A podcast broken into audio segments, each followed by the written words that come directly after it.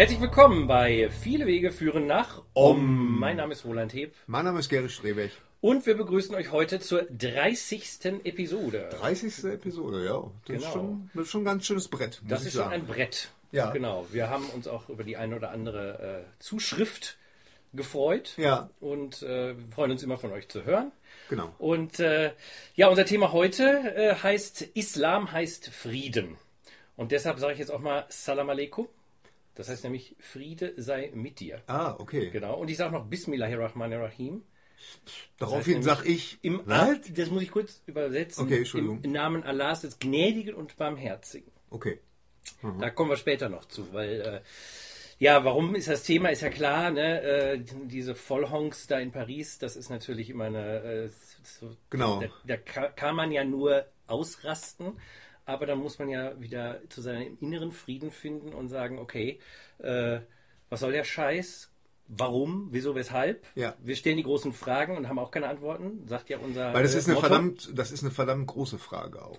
Man muss, Verdammt muss große sagen. Frage, Und genau. Und- verdammt, verdammt großes Thema. Richtig, genau. Und deswegen haben wir gedacht, beschäftigen wir uns heute mal damit, denn vielleicht hat der eine oder andere von unseren treuen Hörern das ja auch schon mal zwischen den Zeilen mitgehört. Ehrlich gesagt habe ich es auch schon ein paar Mal relativ deutlich gesagt. Ja, mein genau. spiritueller Pfad ist ja Sufismus und das ist ja nichts anderes als Islam. Und äh, technisch gesehen wäre ich dann ein Muslim und ähm, ja, Ja, fühle mich natürlich dann besonders genervt. Aber, aber äh, vielleicht äh, fangen wir mal genau da an, Mhm. nämlich äh, Sufismus. Also als du mir das damals erzählt hast, da konnte ich mir äh, erstmal gar nichts darunter vorstellen. Äh, damals meine ich wirklich äh, vor, vor über zehn Vor 100 Jahren. Oder, oder wie lange, wie Genau. lange ist das jetzt her? 15 Jahre mache ich das jetzt. 15 sozusagen, Jahre, ganz genau. Also da konnte ich mir ja gar nichts darunter vorstellen.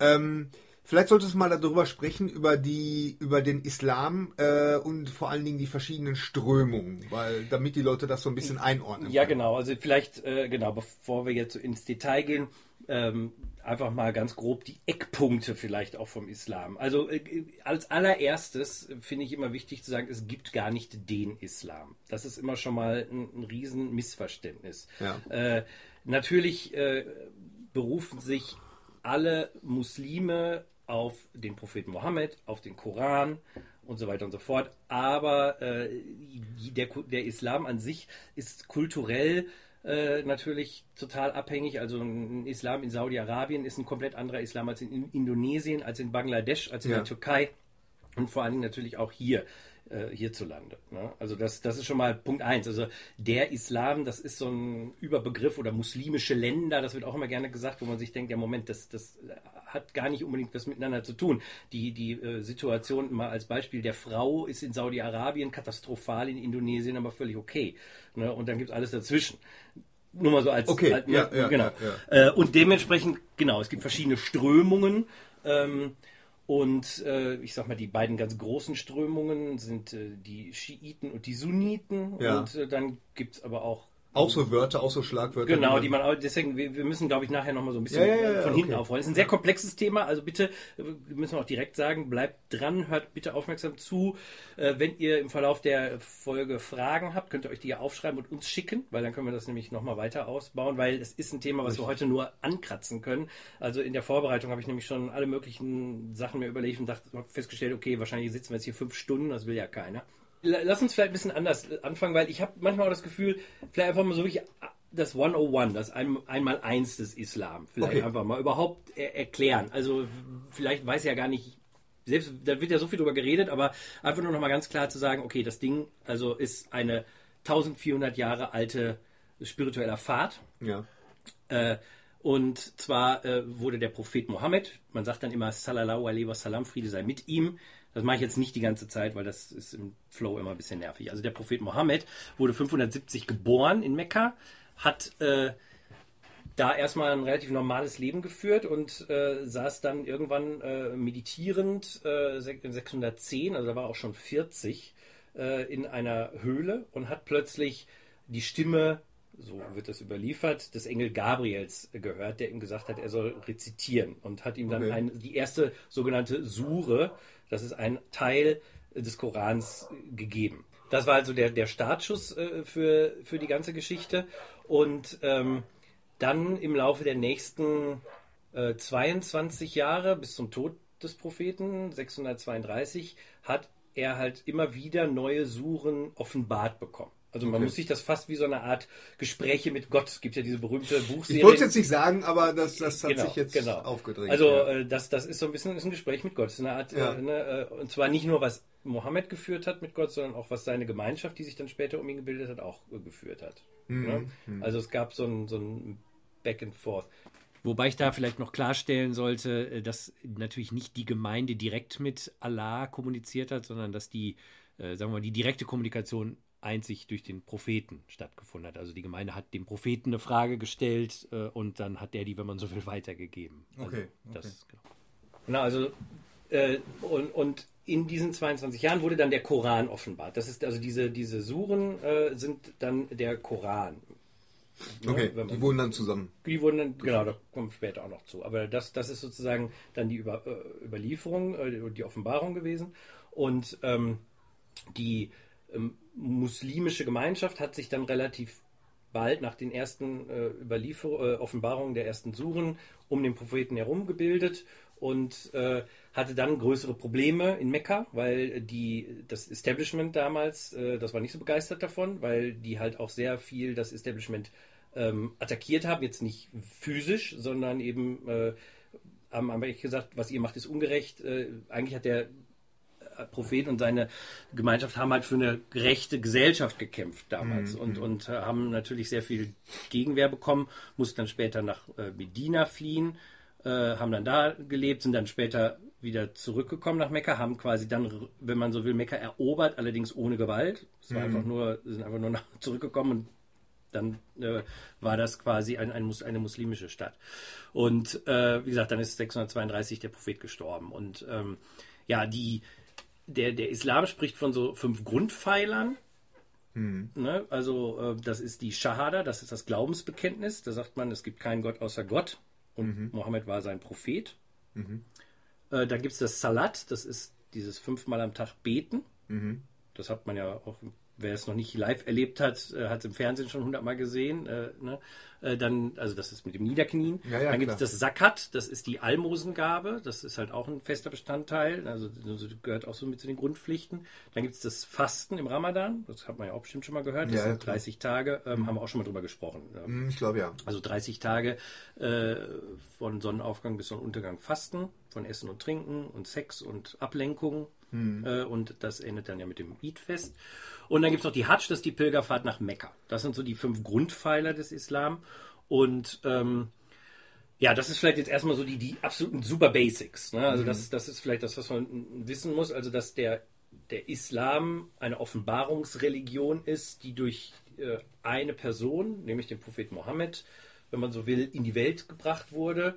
Äh, der äh, offenbarte Koran gilt im Islam als Wort Gottes und ähm, ist, das ist zumindest so die äh, anerkannte Meinung innerhalb des Islams, auch unverändert überliefert worden vom Tode des Propheten bis heute. Alles, was, was wir heute hier sagen, muss man vielleicht auch mal sagen, wird natürlich kontrovers diskutiert so im Islam und um den Islam herum. Und ich glaube, das ist auch ein ganz wichtiger Punkt, dass eben wird ja oft gesagt, der Islam, der muss reformiert werden, im Islam muss was passieren und so weiter. Und ich glaube, genau das passiert gerade. Ne? Es wird ja sehr heftig diskutiert, gerade angesichts solcher Gräueltaten. Äh, Im Moment liest man ja ni- nichts anderes, wenn man so will. Ne? Ja. Egal, wo du guckst, wird über den Islam diskutiert. Es wird auch innerhalb des Isla- Islam diskutiert und vor allem die meisten Konflikte, die von denen wir hören, innerhalb der äh, in, in, in, in islamischen Ländern, sind innerislamische Konflikte, weil es eben gerade große Konflikte darüber gibt, wie der Islam denn zu leben ist, innerhalb auch des, des Islam an sich. Ja. Ähm, ja, das, das ist, glaube ich, erstmal so die Grundbasics. Was dann passiert ist nach dem Propheten, nachdem der Prophet gestorben ist, äh, war, dass es sofort natürlich, wie das so ist, Streit gab zwischen den äh, Anhängern, wer denn jetzt sein Nachfolger wird. Und da gab es halt diese eine Strömung, die gesagt hat, äh, es muss sozusagen ein Familienmitglied, also es, es ist, äh, sein. Und dann gab es die anderen, die sagen, nee, es muss ein gewählter Vertreter sein. Und darüber gab es äh, dann Streit.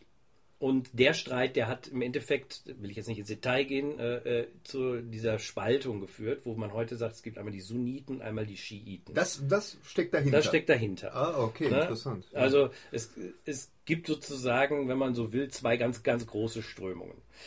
Die Sufis jetzt, um da mal hinzukommen, Genau. wir verstehen uns ja, wenn man so will, als die Mystiker des Islam. Was bedeutet das? Mystik ist immer diejenigen, die die innere Bedeutung in einem, in einer, in einem spirituellen Pfad suchen. Also es gibt Mystiker so in jeden Religionen. Es gibt in jeder, jeder Religion Mystiker und äh, die Mystiker wollen auch Gott selbst erfahren und nicht äh, nur von Gott hören und Okay. von Gott erzählt bekommen. Sind Mystiker dann ähm, das Gegenteil von Fundamentalisten?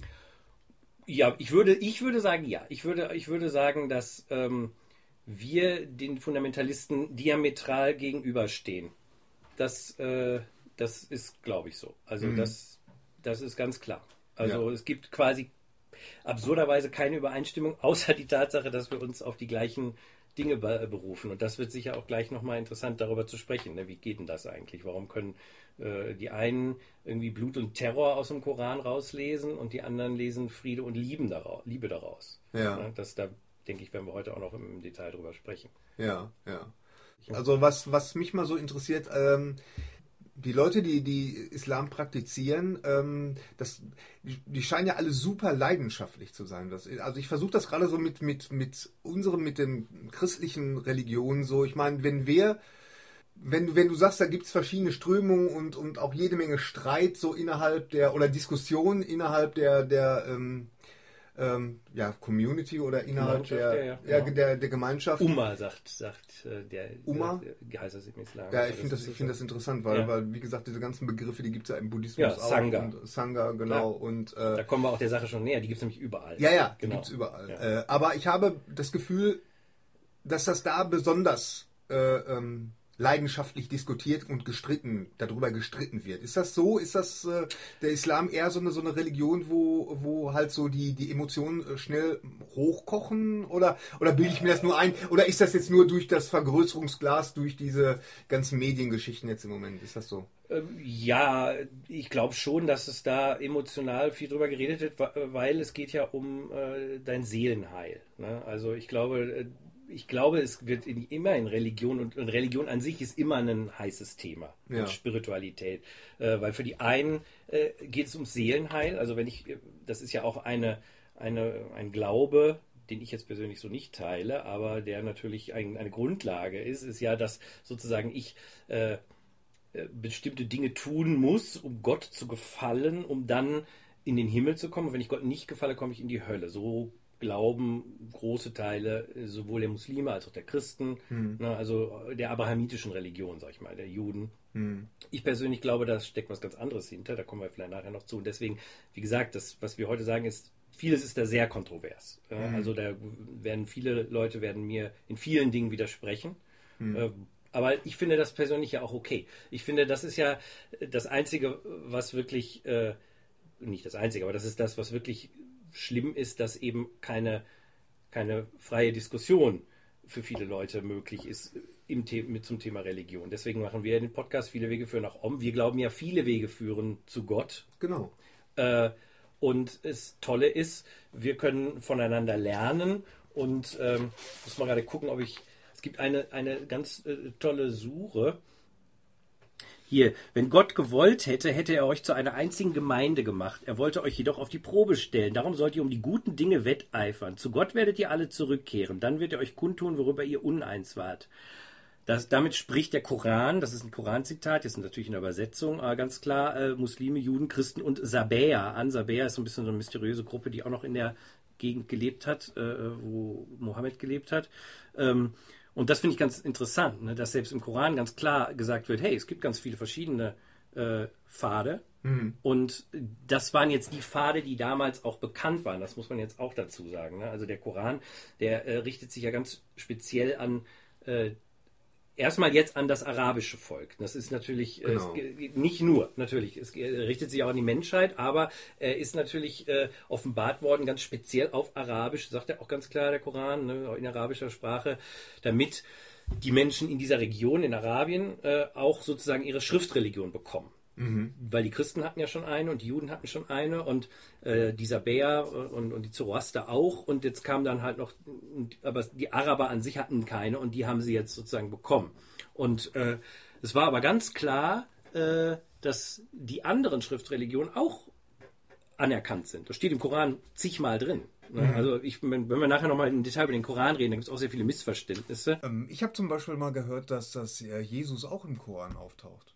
Ja, nicht nur Jesus, auch äh, Moses, Noah und auch Maria, die hat auch sehr viel Spiel im Koran. Also sehr viele biblische äh, Propheten tauchen im Koran auf und die Geschichten auch, äh, die wir auch aus der Bibel kennen, in leicht veränderter Form zum Teil, sind auch da drin. Also es ist gar nicht so fremd, wie man vielleicht denkt. Möchtest du vielleicht noch ein bisschen was darüber erzählen, äh, wie du jetzt überhaupt da hingekommen bist? Weil du bist ja nicht.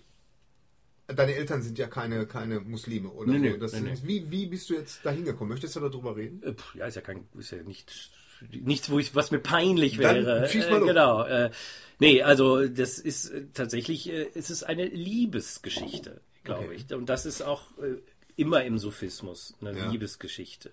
Äh, erstmal äh, würde ich mal sagen, eine Liebesgeschichte zu meiner Frau. Mhm. Und dann die Liebesgeschichte zu meinem Sheikh, zu meinem spirituellen Lehrer. Ja. Äh, und darüber natürlich die Liebesgeschichte zu Allah, zu Gott. Mhm. Der übrigens der gleiche Gott ist, den alle meinen auf der ganzen Welt, wenn sie von Gott reden. Allah ist einfach arabisch, heißt Gott. Ne, Die äh, arabische Christen sagen auch Allah. Mhm. Und äh, es gibt, äh, das ist der gleiche Gott. Also das ist Mhm. auch mal ein Missverständnis. Wo viele Leute sagen, ja, die glauben an Allah, wir glauben an Gott, das ist das Gleiche. Ja, ja, ja. Aber später. Äh, ja, auf jeden Fall, äh, gut, ich war schon damals vor 15 Jahren mit meiner Frau, da waren wir noch nicht verheiratet, aber wir waren schon zusammen. Und äh, meine Frau hatte von einer Freundin gehört, dass ein Sufi-Sheikh nach Deutschland kommt. Wir wussten beide nicht so richtig, was es ist. Ich hatte tatsächlich Jahre vorher mal von einem Lehrer aus meiner Schule ein Buch über Sophismus bekommen, witzigerweise, was ich, glaube ich, auch mal angefangen hatte zu lesen, aber nie wirklich gelesen hatte und äh, wusste gar nicht groß darüber. Und äh, ich hatte damals auch kein Interesse, dahin zu gehen. Meine Frau ist dann hingegangen und in dem Moment, wo sie den Raum betrat, war ihr klar, das ist ihre Heimat, das ist ihr Zuhause, das ist es. Ja. Und ähm, ich persönlich habe mir das dann eine Weile aus der Ferne angeguckt. Sie ist dann immer wieder zu so, alle paar Wochen zu so einem Treffen gegangen. Also der Scheich ist ein Amerikaner, das heißt, er kommt einmal im Jahr für ein paar Wochen hier hin. Äh, Im Laufe der Jahre sind wir auch oft da gewesen und so, aber damals war er halt zu Besuch hier und ähm, meine Frau war halt völlig hin und weg. Äh, Hatte sich quasi, war lieber auf den ersten Blick. Ne? Und ich habe mir das dann so, ja, ich gedacht, ja gut, wenn ihr das so gefällt, ist ihr Ding. Ähm, dann äh, habe hab ich das erstmal, ja, wie gesagt, aus der Ferne beobachtet. Nach einem halben Jahr kam er nochmal wieder und da habe ich gedacht, jetzt muss ich mir ihn ja wohl mal angucken, weil, äh, was weiß ich, dass meine Frau jetzt irgendeinem so muslimischen Guru in die Hände fällt. äh, da muss ja wissen, mal einen Blick drauf werfen. Und Ja, dann ja. bin ich halt äh, auch nach Köln gefahren damals und äh, witzigerweise habe ihn vor dem Kölner Dom das erste Mal getroffen. Finde ich Ah, auch irgendwie okay. lustig. Ja, irgendwie, lustig, ne? ja. Und ähm, fand ihn auf Anhieb total sympathisch. Ja. Also einfach völlig geil. Erinnerte mich total an Steven Spielberg, der ja mein großer Filmheld ist. Ne? Ja. Fand ich total lustig. Ja, Ir- ja, Irgendwie. Äh, er wurde auch tatsächlich mal irgendwann in Holland für Steven Spielberg gehalten. Die Geschichte gibt's auch noch, aber die erzählen wir Ja, ich nicht. mu- muss sagen, Ne? da, da gibt es jetzt so. Ich meine, man muss dazu sagen, er ist von Geburt an Jude. Das Ja. heißt, er hat einen, einen gewissen, äh, ich will jetzt, das ist jetzt gefährlich zu sagen, äh, er sieht nicht aus wie ein Jude, das, das will ich somit nicht sagen, aber er hat so ein bisschen diese Art von, wie er redet, wie sein Humor ist und so, das kommt halt natürlich ein bisschen aus dem Jüdischen. Ja, das, ja. das ist ja auch so unser Favorite Humor, sei es von Seinfeld oder, oder Ja, ja, ja, so, klar, ne? Äh, alles äh, Larry David äh, Ja. und ähm, naja, auf jeden Fall, ich fand ihn total sympathisch, fand das alles super und, und habe dann aber auch weiter gedacht, okay, jetzt kann, jetzt ist meine Frau in guten Händen, äh, aber ich habe da weiter nichts mit zu tun. Noch mal ein paar Monate weiter, äh, so war es dann ungefähr ein Jahr, nachdem meine Freundin das erste Mal getroffen hat, bin ich dann, habe ich dann gedacht, okay, jetzt, das war dann Ostern 2000, jetzt muss ich mir das doch mal ein bisschen aus der Nähe angucken. Also mal ein paar Tage auch dabei sein. Was machen die da eigentlich? Wovon redet der Mann? Und so, das hatte ich gar nicht mitgekriegt. Ich hatte die halt wirklich nur kurz getroffen, war kurz mit denen essen, äh, dummes Zeug geredet so ein bisschen Ja, äh, ja, und, und ja. dann war es das. Ne? Und ähm, ja, und dann bin ich halt Ostern 2000 äh, ein paar Tage dabei geblieben und an irgendeinem Punkt, ich kann es tatsächlich nicht mehr genau sagen, hat es bei mir auch Klick gemacht. Ich gedacht, okay, das ist es. Ich weiß, ich, es ist auch eine Liebesgeschichte, mein Herz ist aufgegangen, ganz klar. Es ist aber auch natürlich so ein bisschen, gebe ich zu, eine rationale Geschichte gewesen. Ich habe mir gedacht, okay, wie oft trifft man in seinem Leben so eine Person? Also ein, ein, wie ich wirklich sagen würde, auch nach 15 Jahren, einen, einen wirklichen spirituellen Meister.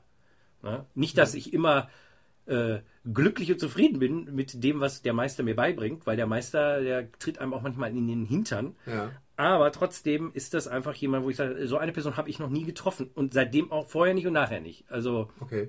Äh, und, und ich meine, ich war jetzt auch noch nie den Dalai Lama besuchen oder so. Es gibt mit Sicherheit andere Leute, die Ja. diese Größenordnung haben. Und äh, aber für mich ist das einfach, wo jemand, wo ich dachte, wow, okay, der hat's echt geschnallt, der weiß Bescheid. Naja, der ist ja auch äh, wirklich, der ist ja, im, im Grunde ist der ja zu dir gekommen.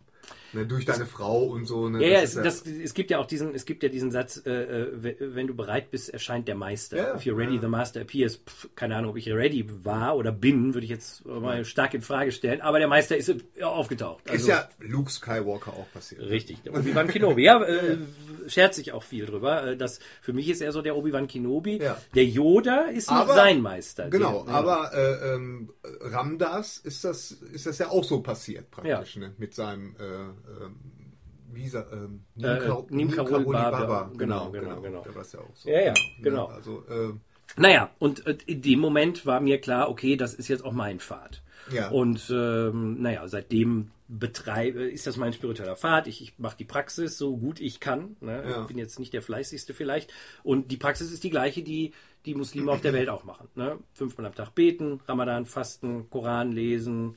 Ähm, die Sufis machen auch noch ein Sikr, nennt sich das. Das ist ein Mantra singen, wenn man so will. Äh, sitzt man im Kreis und singt bestimmte, äh, in dem Falle arabische Mantren, äh, vielleicht die ganze Nacht oder so. Ähm, und äh, Meditation ist auch ganz wichtig äh, auf unserem Pfad. Also das ist eine ganz essentielle Praxis, äh, tägliche Meditation, möglichst morgens und abends. Also das ist auch ganz wichtig. neben den Gebeten. Neben den Gebeten, neben dem Sicker äh, und neben all den anderen Sachen, die man so macht. Natürlich kriegt man das nicht unbedingt immer jeden Tag alles so hin, ist ja klar. Aber der Optimalfall äh, ist natürlich, dass man diese Praxis täglich regelmäßig macht. Okay.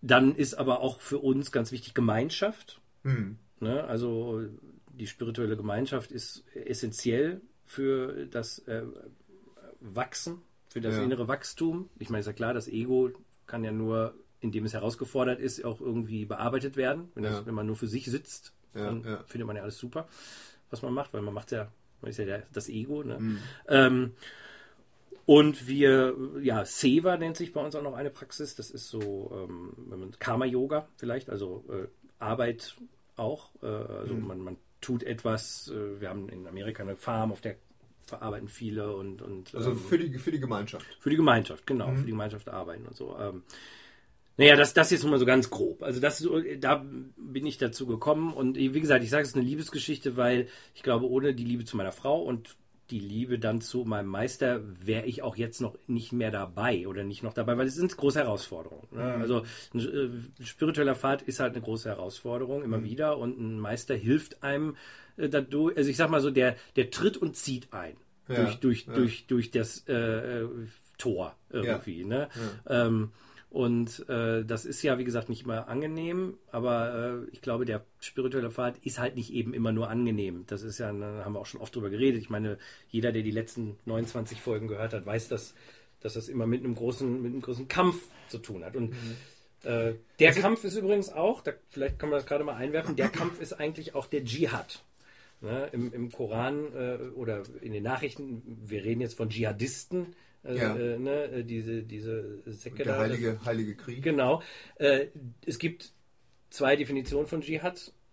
Die eine ist der kleine und der andere ist der große Dschihad. Ja. Der kleine Dschihad, das ist der bewaffnete Kampf. Da kommen wir später noch zu. Das ist Ja. aber äh, eigentlich ist der gar nicht so viel wert. Der große Dschihad ist der innere Kampf, wenn man so will, der Kampf gegen den inneren Schweinehund, gegen das Ego, ne, gegen seine animalischen, gegen die niederen Instinkte äh, und äh, das ist eigentlich die Bedeutung. Und Dschihad heißt ja auch nicht äh, Krieg oder so, sondern Bemühung, wenn man so will. Also ich bemühe mich, eine große Anstrengung, weil es halt anstrengend ist, das, Ja, das Ego ja. im Griff zu halten. ne? Schon erstaunlich, wie diese Wörter, die, äh, äh, wenn man das Wort jetzt zum Beispiel Dschihad hört, dann äh, klar, dann ist sofort irgendwie ein Bild oder wenigstens so ein Begriff oder so eine Übersetzung im Kopf, die ja dann äh, gar nicht so hundertprozentig stimmt. Nein, das ist ja das Problem mit ganz, ganz vielen Sachen. Äh, Also ich meine, vielleicht können wir mal ein bisschen über den Koran sprechen, weil Genau, also ich habe Ja. auch das Gefühl, das ist ja, ist ja bei der Bibel auch nicht anders, dass da unheimlich vieles verloren geht ja, also durch, durch Übersetzungs...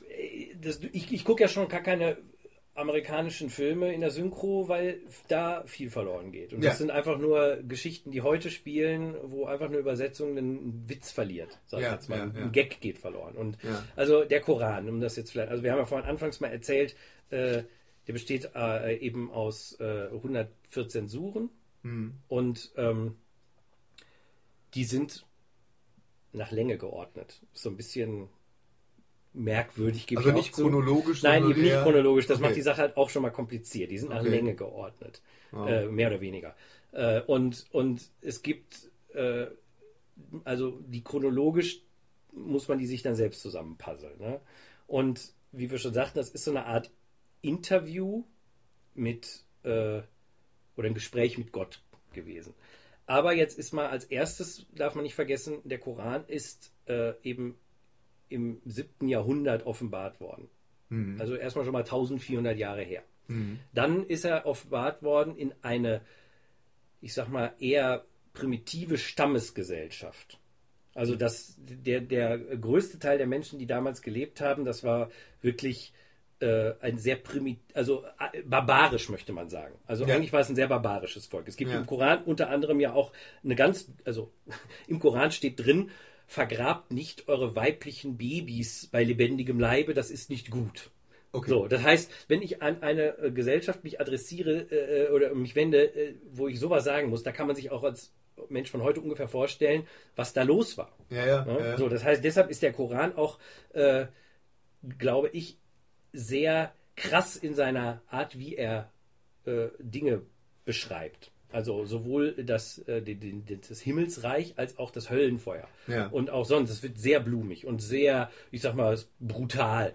Ne? Und das schreckt ja auch viele Leute ab, wenn sie den Koran lesen. Das hat aber meiner Ansicht nach wirklich damit zu tun, dass der eben jetzt äh, nicht an, ich sag mal, äh, Mittel, äh, Mittelschichtler, gut situierte Mittelschichtler aus Deutschland im Jahre 2015 gerichtet ist, die irgendwie äh, 1400 Jahre Entwicklung hinter sich haben, inklusive Aufklärung und äh, Wissenschaft und all diese Dinge, sondern an ein sehr barbarisches, primitives Volk, was in einer Wüstengegend gelebt hat.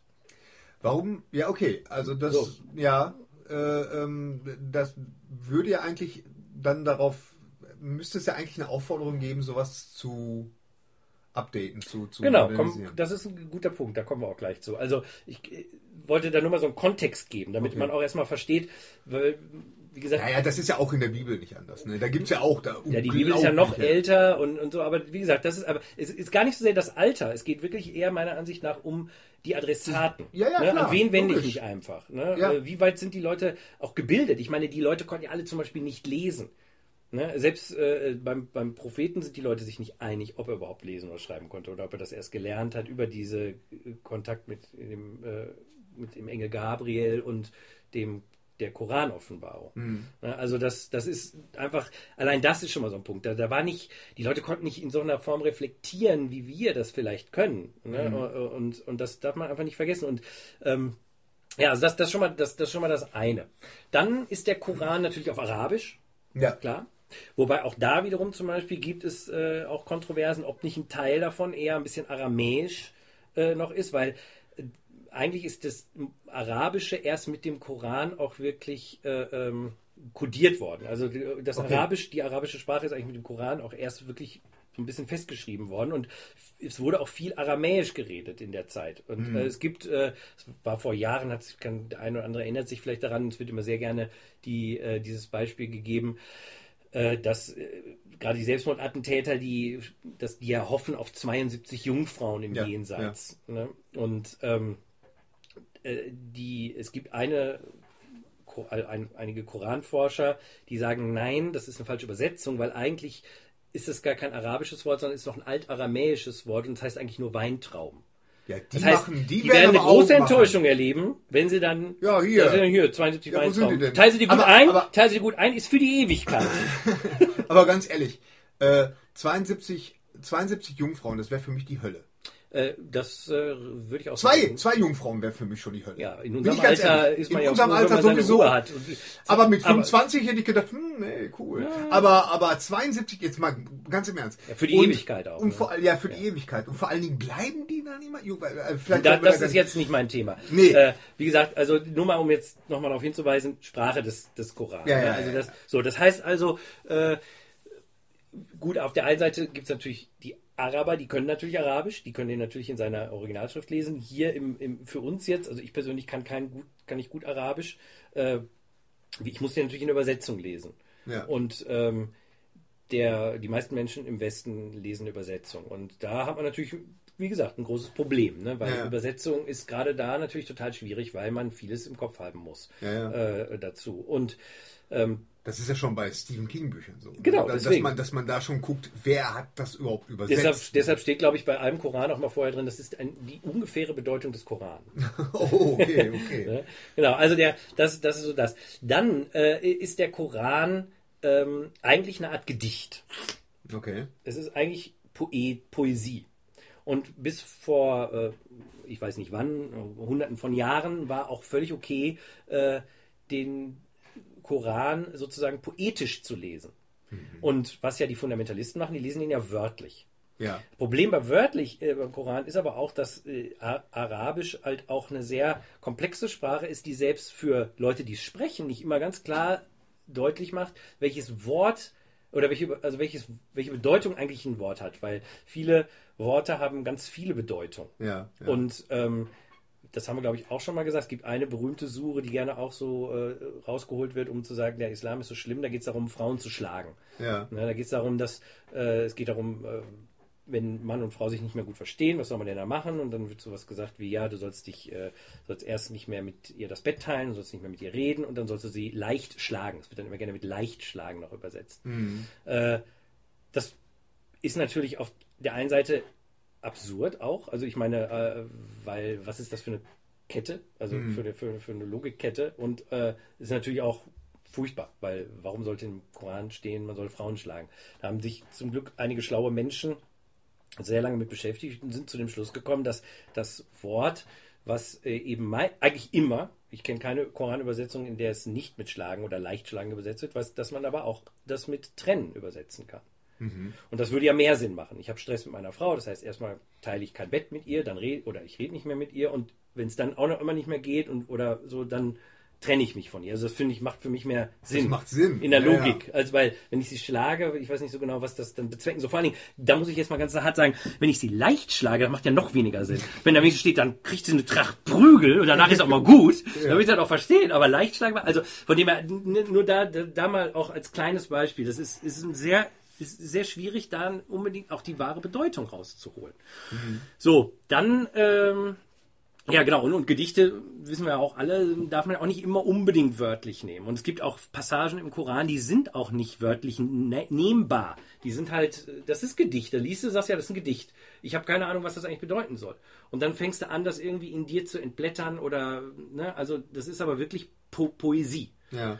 Und diese poetische Lesart, die ist aber heute, äh, wird die nicht mehr so gerne gesehen unbedingt. Also, dass man da jetzt was rein interpretiert, dass man diese Poesie als, als, als, als Gedicht wahrnimmt, sondern es wird dann schon von vielen Leuten eben sehr wörtlich genommen. Ne? Also, da steht dann ganz klar was drin und äh, so wie es da steht, ist es auch gemeint und da gibt es nichts zu deuten. Und äh, wenn überhaupt das irgendeiner deuten kann, dann nur ein Hochgelehrter, möglichst einer von vor tausend Jahren oder so, der das mal schon gemacht hat. Da muss man heute eigentlich nichts mehr deuteln. Das ist halt eine sehr weit verbreitete Sicht auf den Koran.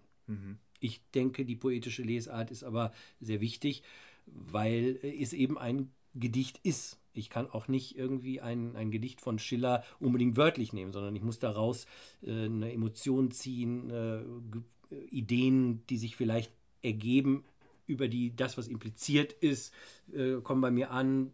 So lese ich viele Teile des Korans. Es gibt natürlich auch sehr viele Teile, die sind schon relativ konkret, ganz klar.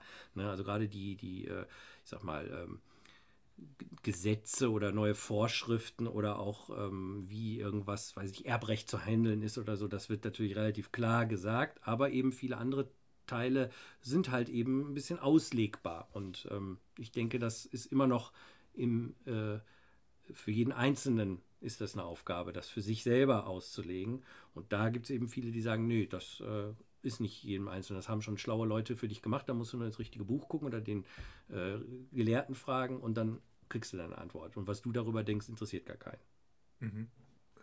Wo der Koran schon noch im gewissen Sinne poetisch wahrgenommen wird, ist natürlich in der Rezitationskunst. Ne? Der Koran ist halt äh, so, äh, da gibt es quasi so Leute, die äh, eine ganz bestimmte Art des Rezitierens des Korans zu einer Meisterschaft bringen. Also das sind wirklich Künstler. Ne? Also mhm. ich will jetzt nicht sagen Sänger, das ist ein bisschen falsch, aber es ist eine sehr melodiöse äh, Art des Vortrages. Es gibt verschiedene Arten, die sind auch im Koran äh, in der arabischen Schrift so kodiert. Und da wird das noch von äh, konservativen Muslimen auch benutzt. Mhm. Ja, dann wichtig ist der Koran ein Dialog, haben wir ja schon gesagt, aber auch ein Dialog, der sich immer auf Dinge bezieht, die zu der Zeit, in der der Prophet gelebt hat, passiert sind. Mhm. Ähm, das wird natürlich ganz gerne vergessen. Ja. Gerade in den Versen, die gerne rausgeholt werden, um auch, äh, ich sag mal, die Feindschaft zwischen äh, Muslimen und Juden und Christen äh, zu zementieren äh, oder eben auch äh, die ganzen Verse, die gerne rausgeholt werden, wenn es darum geht, ja, der, ist, der Islam, der Koran ist so ein blutiges, kriegerisches, ruft zum Krieg auf, ruft zum Krieg gegen die Ungläubigen auf und so weiter und so fort. Ähm, diese Verse beziehen sich alle auf eine ganz bestimmte Phase in der Geschichte des Islam. Natürlich. Und zwar so, hm. wie alle anderen Verse eigentlich alle, auch. Ja, genau, weil es war, also es war dann, wie gesagt, das Gespräch, das wird ja nicht der Prophet Mohammed alleine geführt mit, mit äh, Allah, sondern das im, im, Grunde genommen war er so das wie das Sprachrohr, ne, das Telefon, aber die Leute sind ja auch zu ihm gekommen und sagen, warum passiert denn das und das jetzt? Und dann hat er sozusagen innerlich Gott gefragt und hat dann diese Antwort bekommen. Und mhm. ähm, es war eine bestimmte Phase, in der die Gemeinschaft in großer Gefahr war. Mhm. Ähm, und zwar äh, hätte, hätte man nicht gekämpft damals, damals, ne, im siebten Jahrhundert, hätte, hätte der Prophet Mohammed und hätten seine Anhänger nicht gekämpft gegen ihre Gegner, wäre der Islam verschwunden. Mhm. Jetzt würden einige sagen, oh, das wäre mal besser so gewesen. Aber das Problem ist ja, wo wir nachher zu kommen, was heißt denn eigentlich, worum geht es eigentlich im Islam? Und da ist eine Wahrheit drin, die teilt der Islam mit allen mystischen Strömungen und die ist meiner Ansicht nach der Kern aller Religion. Mhm. Äh, diese Wahrheit, die war ja sozusagen für dieses Volk offenbart und war sozusagen auch neu. Plus die Tatsache, dass sie nicht nur eine theoretische Wahrheit war, sondern es war durch die äh, Gemeinschaft der Muslime damals auch eine gelebte Wahrheit. Also mhm. es war ein Gesellschaftsbild, ein Gesellschaftsmodell, was mhm. sozusagen der Koran auch äh, vermittelt und dass die äh, Muslime Entschuldigung, die Muslime damals auch äh, gelebt haben. Und dieses Lebensmodell und diese Wahrheit wäre in Gefahr geraten, äh, wäre zerstört worden. Das heißt, äh, man musste entweder kämpfen oder untergehen, mhm. mal ganz hart gesagt. Mhm.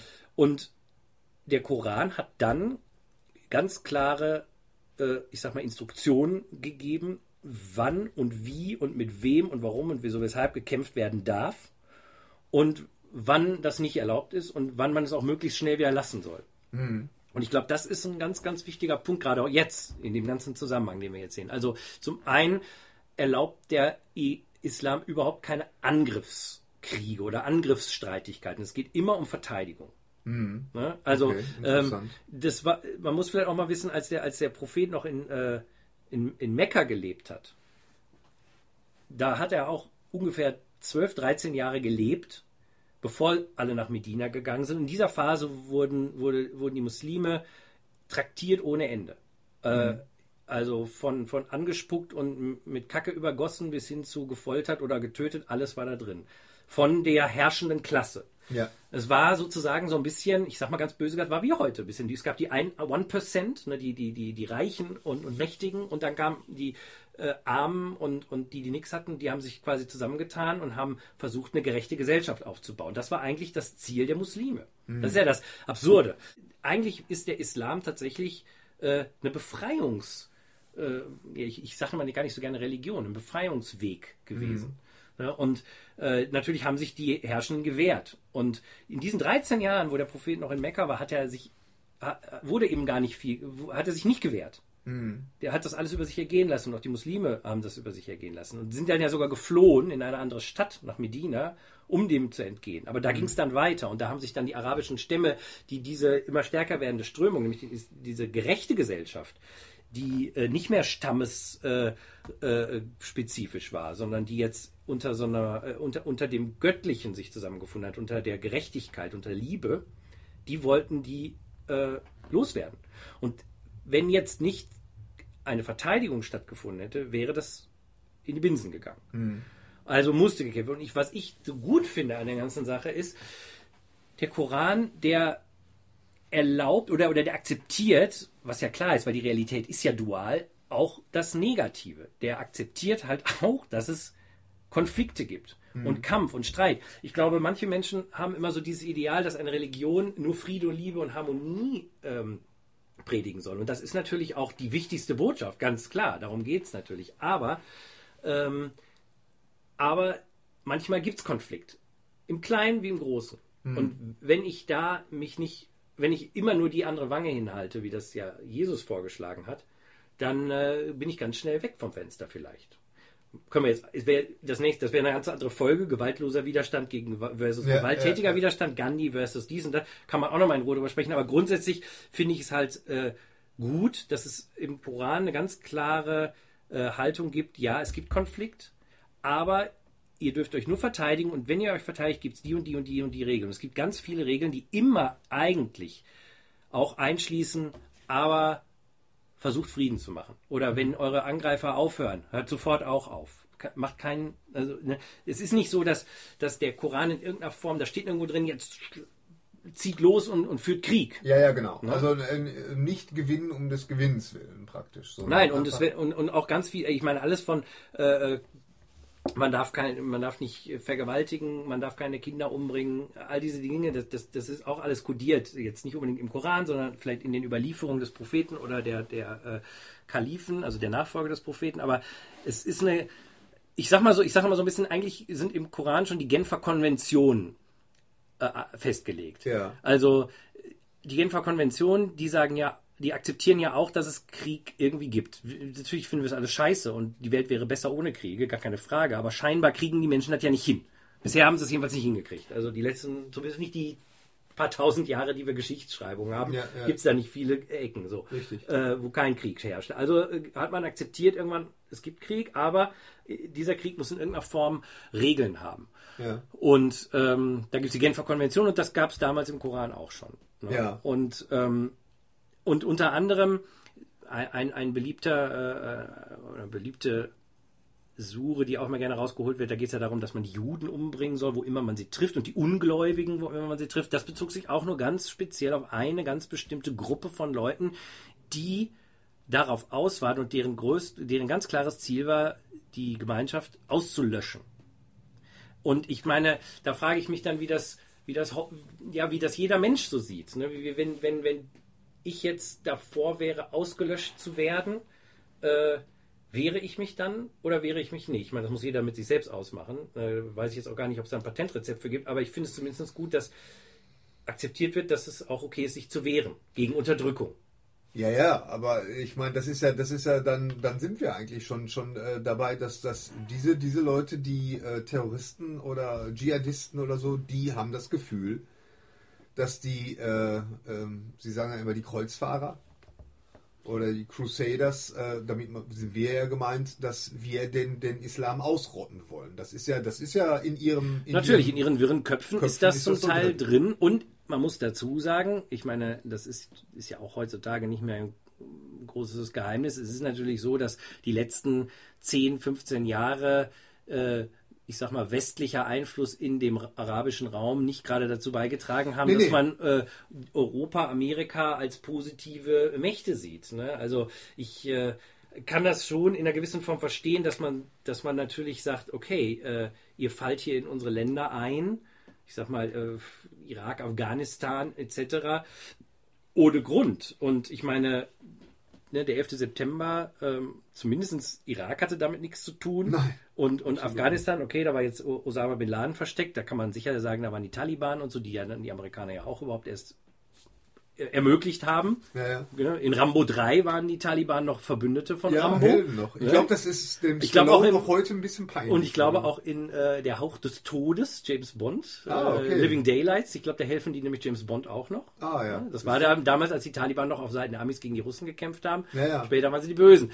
Ähm, Naja, ich meine, da, dafür ist Amerika oder, oder überhaupt so herrschende Mächte sind ja dafür bekannt, dass sie sich immer irgendwelche äh, Bösen äh, selber äh, installieren. Genau. Und dann irgendwann, wenn es mal Zeit ist, dann einreißen und. Äh, Ja, aber aus, aus Doofheit. Ich kann mich noch erinnern, in Charlie Wilson's War, dieser Film mit Tom Hanks, äh, da sitzt am Ende äh, Charlie Wilson da und sagt so, jetzt sind die Russen weg aus Afghanistan, jetzt solltet ihr aber mal was tun, irgendwie Schulen bauen und so für die ganzen Kinder da. Und dann haben wir gesagt, dafür haben wir kein Geld.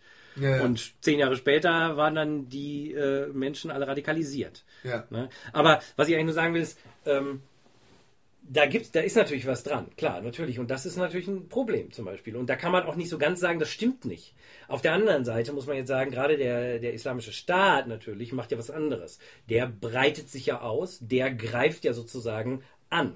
Und das ist komplett anti-islamisch, muss man sagen. Das ist komplett gegen den Islam Ja, ja. Ne? meine, die, die machen ja viele Sachen. Und da würde man jetzt, pass auf, da würden jetzt natürlich ganz viele Leute sagen, ja, Moment, Moment, Moment, aber der Islam hat sich doch immer mit Schwert und Co. ausgeweitet. Äh, äh, geweitet, ne? Und ähm, das ist natürlich etwas, was grundsätzlich sowieso erstmal erst nach dem Tod des Propheten passiert ist, Ja. im großen Stil. Und da ist der Islam, ja, wie wir gehört haben, schon in zwei Teile geteilt worden. Und da sind auch sehr schnell erstmal politisch äh, äh, Interessen sta- am Start gewesen. Plus, da muss man dazu sagen, dass die Art und Weise, wie das passiert ist, das ist auch ein sehr komplexes Thema. Aber es hat natürlich auch damit zu tun, wie diese einzelnen Länder damals aufgestellt waren, wie willkommen vielleicht sogar die äh, damals muslimischen äh, Armeen waren, weil nämlich andere Leute, die da waren, vielleicht gar nicht so beliebt waren, dass man sich viel mehr mit den Muslimen verbündet gefühlt hat. Dass vor allen Dingen, ob ich jetzt Christ war oder Jude oder was auch immer, dass, es, dass ich meine Religion weiter behalten durfte. Ich musste nicht Muslim werden. Ne, es, es gibt eine äh, Art Kopfsteuer, die gezahlt werden musste. Ähm, aber im Grunde genommen hattest du Religionsfreiheit in den muslimisch eroberten Ländern. Aber auch, wie gesagt, das ist auch wieder ein Riesenthema. Ne? Also äh, ich glaube, was ich will ja eigentlich später noch zu einer noch einer Sache, wo, wo wir nochmal drauf gucken, was bedeutet denn eigentlich ganz im Kern Islam, worum geht es denn da eigentlich und warum finde ich das eigentlich super? Ja. Weil Ja. ich finde natürlich alles, was ich im Moment in den Nachrichten sehe, bei Is Islam finde ich natürlich furchtbar. Und ich denke mir immer, aber das ist doch gar nicht Islam. Was, was, was ist denn das? Äh, das ist genau das Gegenteil davon. Ne? Ähm, Naja, ich meine, äh, es ist aber, äh, wenn wir da äh, vielleicht mal ganz kurz anreißen wollen, das ist ja, das ist äh, was, was der islamische Staat ja will. Äh, das ist ja eigentlich ganz einfach. Das, das sagen die auch, das propagieren die ja auch, dass die wollen einfach spalten. Ne? Genau. Die wollen wirklich so eine, so eine, das ist ja, damit kommen wir auch, äh, ja, damit So- kommen wir zu dem größten, größten, der größten, ich sag mal, Sünde des islamischen Staats gegen den Islam. ganz genau. Nämlich die Spaltung. Die Spaltung, ganz genau. Und Also sie wollen, sie wollen, äh, die wünschen sich einen Krieg zwischen Schwarz und Weiß, zwischen äh, äh, Gläubigen, für die sie sich halten, Ja. und, und den Ungläubigen und äh, ähm, machen es sich da sehr, sehr einfach, muss man sagen. ne? Das ist schon fast so äh, wie das, was wir mal in einer Podcast-Folge, ich glaube, das war sogar die zweite oder dritte direkt hier mit der, mit der Zombie-Apokalypse. Das ist ja, das ist ja so. Im Grunde wünschen die sich ja wirklich so, das ist ja so ein, so ein, äh, ähm, so ein Zurückgehen in, in so ganz, ganz alte Zeiten. Weißt du, wo das auch völlig normal war. Ja. Äh, ne? die, wollten meine, eigentlich dahin, die wollten eigentlich am liebsten dahin zurück, bevor der Prophet aufgetaucht ist. Aber mit Facebook Gefühl. und mit Aber- Twitter. Natürlich. Ne? Genau. Das, äh, Das ist äh, wichtig. Das ist, das ist wichtig. Und, äh, ähm, und, und ich finde, dass so, so schlimm die, die Anschläge äh, auch immer sind, ich, ich habe so das Gefühl, der, das wirkliche Gift oder die wirkliche Gefahr, die kommt ja eigentlich danach. Nämlich, äh, was, was mir viel mehr an, Angst macht als, als der, der islamische Staat und, und die, die Schwachmaten, die, Mhm. die dieser Franchise folgen, weil das ist ja auch nochmal so. Ich meine, die meisten, ich meine, weißt du, ich kann, noch- ich kann heute auch äh, äh, äh, irgendwo hingehen und kann irgendeinen auf dem Weihnachtsmarkt aufs, aufs Maul hauen und äh, äh, kann dann sagen, äh, ja hier, islamischer Staat, lauf mit so einem T-Shirt Ja. rum oder mit so einer Fahne. Zack. Was denkst du, wie, wie dann die, die Zeitungen voll sind? Ja. Das ist ja, der, der islamische Staat, das ist ja, mir kommt es manchmal wirklich so vor wie so ein Franchise. Und auch das propagieren die äh, ja. Ne? Dass man, dass man, wenn man einen Anschlag macht, wenn man schon irgendwas äh, Doofes macht, dann soll man das äh, bitteschön unter der, der Flagge des äh, islamischen Staats machen, Genau. weil äh, dadurch wirkt der natürlich Genau. auch größer, Ja, als er ist. ist, das ist natürlich, äh, eigentlich ist das ja ein ziemlich kleiner Verein. Das ist ja das Absurde. Auch innerhalb des, des äh, Islam ist das natürlich ein Entenfurz, diese, diese Truppe. Ja. Aber äh, Wie viel mit, oder weiß ich nicht, also man, man redet immer von 30.000 bis 50.000 IS-Kämpfern in der Region. ja. Und weiß ich, dann gibt es natürlich, ich- keine Ahnung, genaue Zahlen weiß ja nicht, aber es gibt 1,6 Milliarden Muslime auf der Welt. Ja. Ne? Und äh, das ist natürlich im Verhältnis, ist das ja nichts. Ja, ja, ja. Und äh, klar, jetzt kann man darüber reden, wie viel sympathisieren damit. Ich persönlich kenne genug Muslime und da habe ich noch keinen gehört, der auch nur ansatzweise mit dem IS sympathisiert. Gut, ich bin jetzt auch nicht in Afghanistan. Naja, ne? zu der, zu der Zielgruppe Äh, der dieser Zielgruppe, Franchise, genau. da können wir ja vielleicht noch später drauf kommen. Aber lass uns vielleicht nochmal ganz Genau. zurück, weil was du gerade gesagt hast, äh, die Trennung, das ist nämlich ein ganz e- essentieller Ja. Punkt. Denn das Wichtigste im Islam ist die Einheit. die Einheit von Die wem? Einheit Gottes, die Einheit Allahs, die Einheit, und ich würde Dinge behaupten, die Einheit aller Dinge. aller Dinge. Okay. So, und das trennende Prinzip, das ist sozusagen Satan, Shaitan im, im, im, im Koran. Oh, hört sich cool an. Da, das ist auch, ist auch eine Figur im, im, im Koran, aber es geht ist natürlich, ich meine, das ist dann das große, der große Unterschied vielleicht auch, das ist ja symbolisch gemeint und das ist nicht ein Typ gewesen, sondern, ne, sondern es geht um das, das vereinende Prinzip, das ist Ja. Allah und das Shaitan ist das trennende Prinzip. Alles, was mich abtrennt, äh, sowohl von dir als auch anderen Menschen, als auch von Allah, äh, von der Umwelt, das ist alles Shaitan, also äh, wenn man so will, teuflisch. So. Und alles, was zur Einheit führt, ist göttlich. Und das Göttliche könnte man auch einfach mit Liebe übersetzen und das Teuflische könnte man auch einfach mit Angst übersetzen, weil Liebe verbindet, Angst trennt. So, und der, die ganze Bestrebung eines jeden Muslim ist, ist die Bestrebung zur Einheit. Und natürlich vor allen Dingen der Sufis. Und äh, diese Leute machen ja genau das Gegenteil. Sie trennen. Und zwar trennen sie so stark, ich meine, wenn du jetzt dir mal genauer überlegst, eigentlich müsste der islamische Staat fast alle Menschen auf der Welt töten, wenn sie ihr natürlich. Ziel erreichen würden. Weil erstmal, also Ungläubige in, ihren, in ihrer Sicht sind jetzt schon mal erstmal alle, die nicht Muslime sind. Was natürlich völliger Schwachsinn ist, was auch dem Koran überhaupt nicht entspricht. Und wo man auch dazu sagen muss, Gläubige und Ungläubige ist auch eine völlig falsche Übersetzung. Eigentlich geht es darum, im Koran, das sind die, die Ungläubigen sind eigentlich die Leute, die wissentlich die Wahrheit verdecken. Also wenn du jetzt weißt, äh, es ist eigentlich besser, dies und das zu tun, aber du machst absichtlich das Gegenteil und verbirgst auch die Wahrheit vor anderen Leuten und erzählst ihnen irgendeinen Scheiß. Das ist sozusagen ein Kafir, also ein, einer, der äh, das, was immer mit ungläubig übersetzt wird. Das heißt aber nicht einer, der nicht an Allah glaubt in dem Sinne äh, oder der nicht muslimischen Glaubens ist. Wobei ja sowieso muslimischer Glaube, da kommen wir nachher mal zu, was, was ich darunter verstehe, ist ja eh etwas Universelles meiner Ansicht nach. Äh, genau, also die, die sagen ja, die, die wollen ja nicht nur die, genau, die wollen ja nicht nur die äh, Menschen, die nicht Muslime sind, umbringen, sondern eigentlich auch die meisten Muslime, weil die in ihren Augen ja auch keine richtigen Muslime sind. Ja, ja, die- so, das heißt, die haben eine Menge zu tun. Und äh, ich sag mal, da, allein das zeigt schon, dass dieses Bemühen äh, des islamischen Staates sowieso zum Scheitern verurteilt ist. Komplett, ich meine, rein rechnerisch schon mal.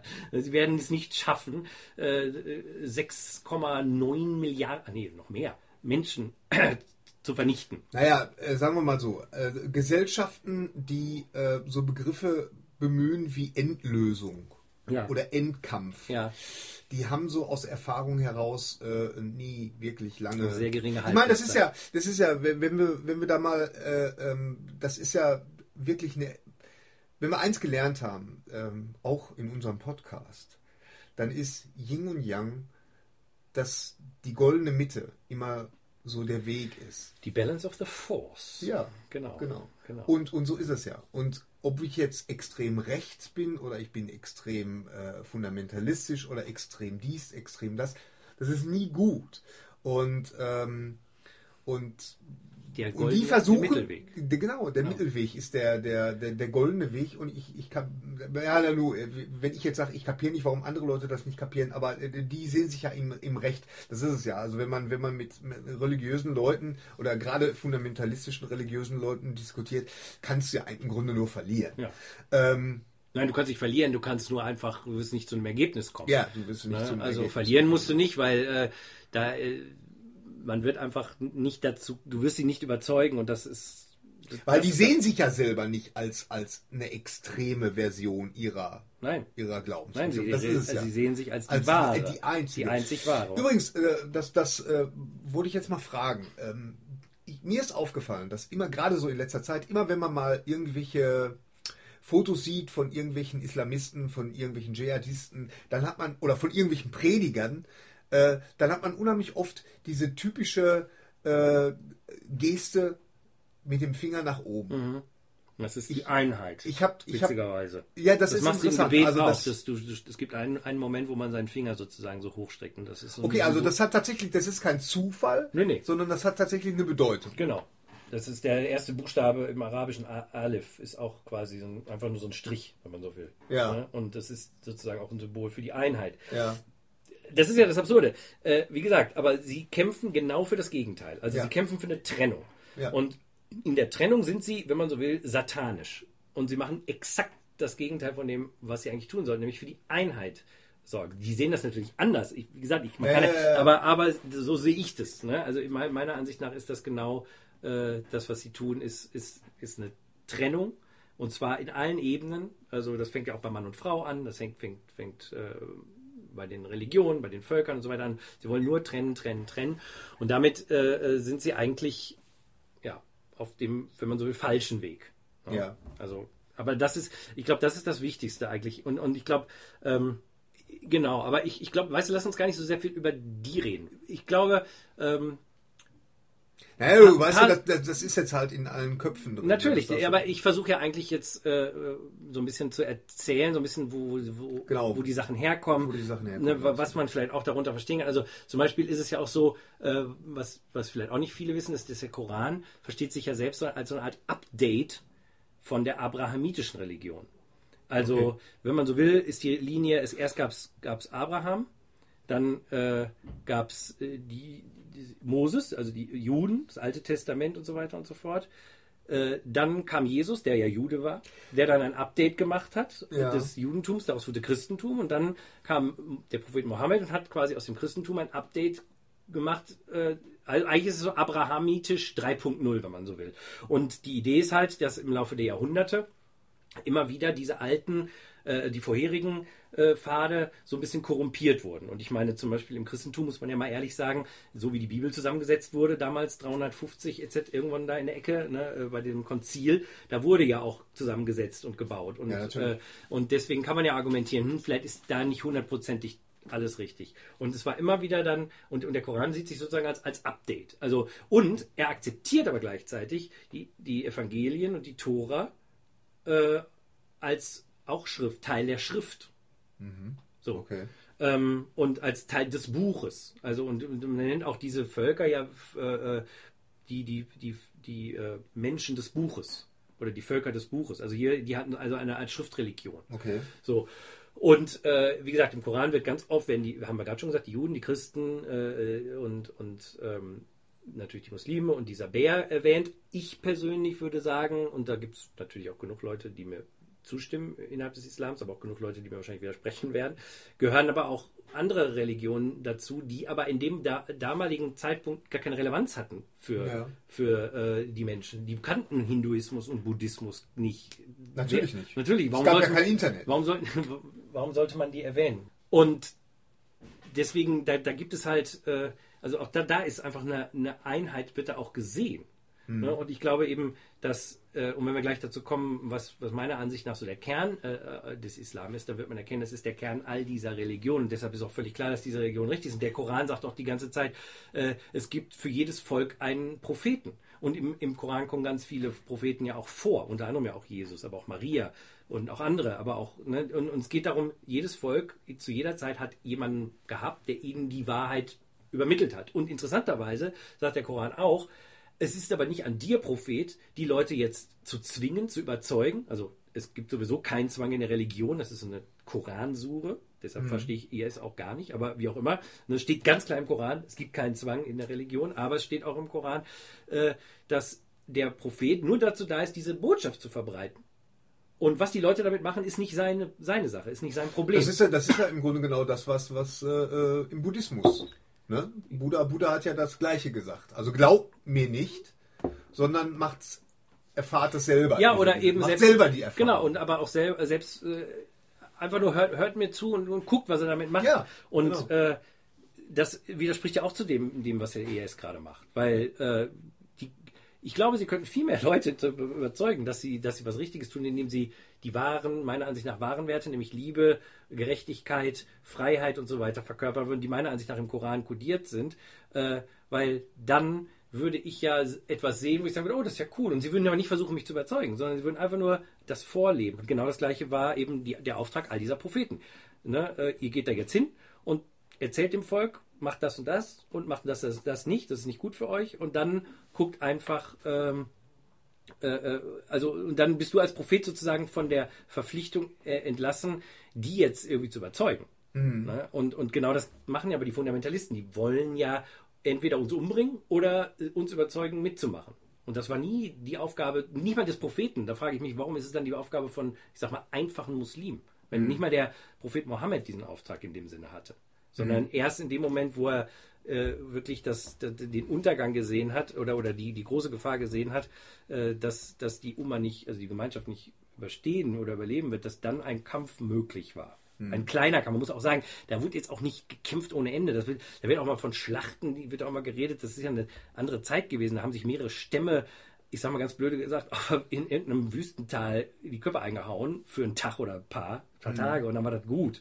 Ne? Und, und äh, das ist. Naja, es war ja, äh, solche, solche Sachen, äh, das gab es ja bei uns auch. Ja, dann, das kommt also, ja noch. Das, das war das ja. Zeitalter, wo sich die Leute ja. gerne mal die, den Schädel eingeschlagen Das Zeitalter scheinen wir aber immer noch. Äh, äh man nennt es Mittelalter. man nennt es, äh, ja, genau. Und man nennt es jetzt Zeit, genau. leider. Ne? Also, das, das kommt jetzt auch noch dazu. Also, je mehr man einfach lernt, umso, umso, ähm, umso faszinierender ist das und umso mehr wundert man sich ja eben wirklich als als Mensch, der sich damit beschäftigt, wie diese anderen Leute da sowas Brutales rausziehen können. Meiner Ansicht nach, und das ist ein anderer Punkt auch, lesen genau wie die Gegner. Also ich gebe ja zu, mir machen ja viel weniger die, die IS-Leute Angst. Mir machen ja viel mehr Leute hier Angst in Deutschland oder in Europa, die jetzt äh, auf dem Islam so rumhacken und, und da das Feindbild produzieren. Weil A, machen sie genau das, was der islamische Staat gerne möchte, ja, nämlich diese Trennung, von der wir gerade gesprochen ja, haben. Ja. Und B, äh, ist es einfach Quatsch, weil ja. sie nämlich genau das gleiche tun wie der IS auch in ihrer Herangehensweise. Was sie nämlich tun, ist, sie suchen sich zum Beispiel Teile aus dem Koran raus. Der Koran selber sagt ganz klar, liest das ganze Buch. Hm. Äh, und, und, ja, aber das ist ja, um Gottes ne? und, das ist zu viel Arbeit. Genau, ist zu viel, und, und nimm dir nicht eine halbe, halben Vers raus und lass einfach mal die ersten Satz weg. Das reicht doch vollkommen, wenn ich, wenn ich die Schlagzeile in der Bildzeitung lese und dann bin ich doch up to date. Ja, genau, nein, aber auch, auch genau, und, und, und aber IS macht das auch so. Die nehmen sich natürlich da irgendwie diese Kriegssuchen, von denen wir vorhin mal kurz gesprochen haben, äh, und und rechtfertigen dadurch ihre Taten. Und du sagst dir, Moment, Moment, aber A, ver, ver, vergesst ihr, dass davor und danach was anderes noch was steht und B, vergesst ihr, dass das äh, zu einem bestimmten Zeitpunkt äh, offenbart wurde und es sich auf eine ganz bestimmte Sache bezieht. Ich meine, ist eine Streitfrage im Islam. Es gibt auf der einen Seite äh, die große, eine der großen Streitfragen ist eben, äh, was im Koran ist zeitlich begrenzt und was ist universelle Wahrheit. Also weil der Koran auf der einen Seite Dinge beinhaltet, die eben wirklich ganz speziell auf die Zeit damals ja, äh, ja. angewendet werden mussten. Und dann auf der anderen Seite gibt es halt Dinge, die, äh, die universeller Natur sind. Ja. Und ähm, ich bin auch der Meinung, dass äh, sehr viel Intention im Koran drin ist, die man lesen sollte. Also zum Beispiel äh, finde ich, ist jetzt so ein bisschen eine Tangente, aber der Koran ist meiner Ansicht nach ein feministischer Text.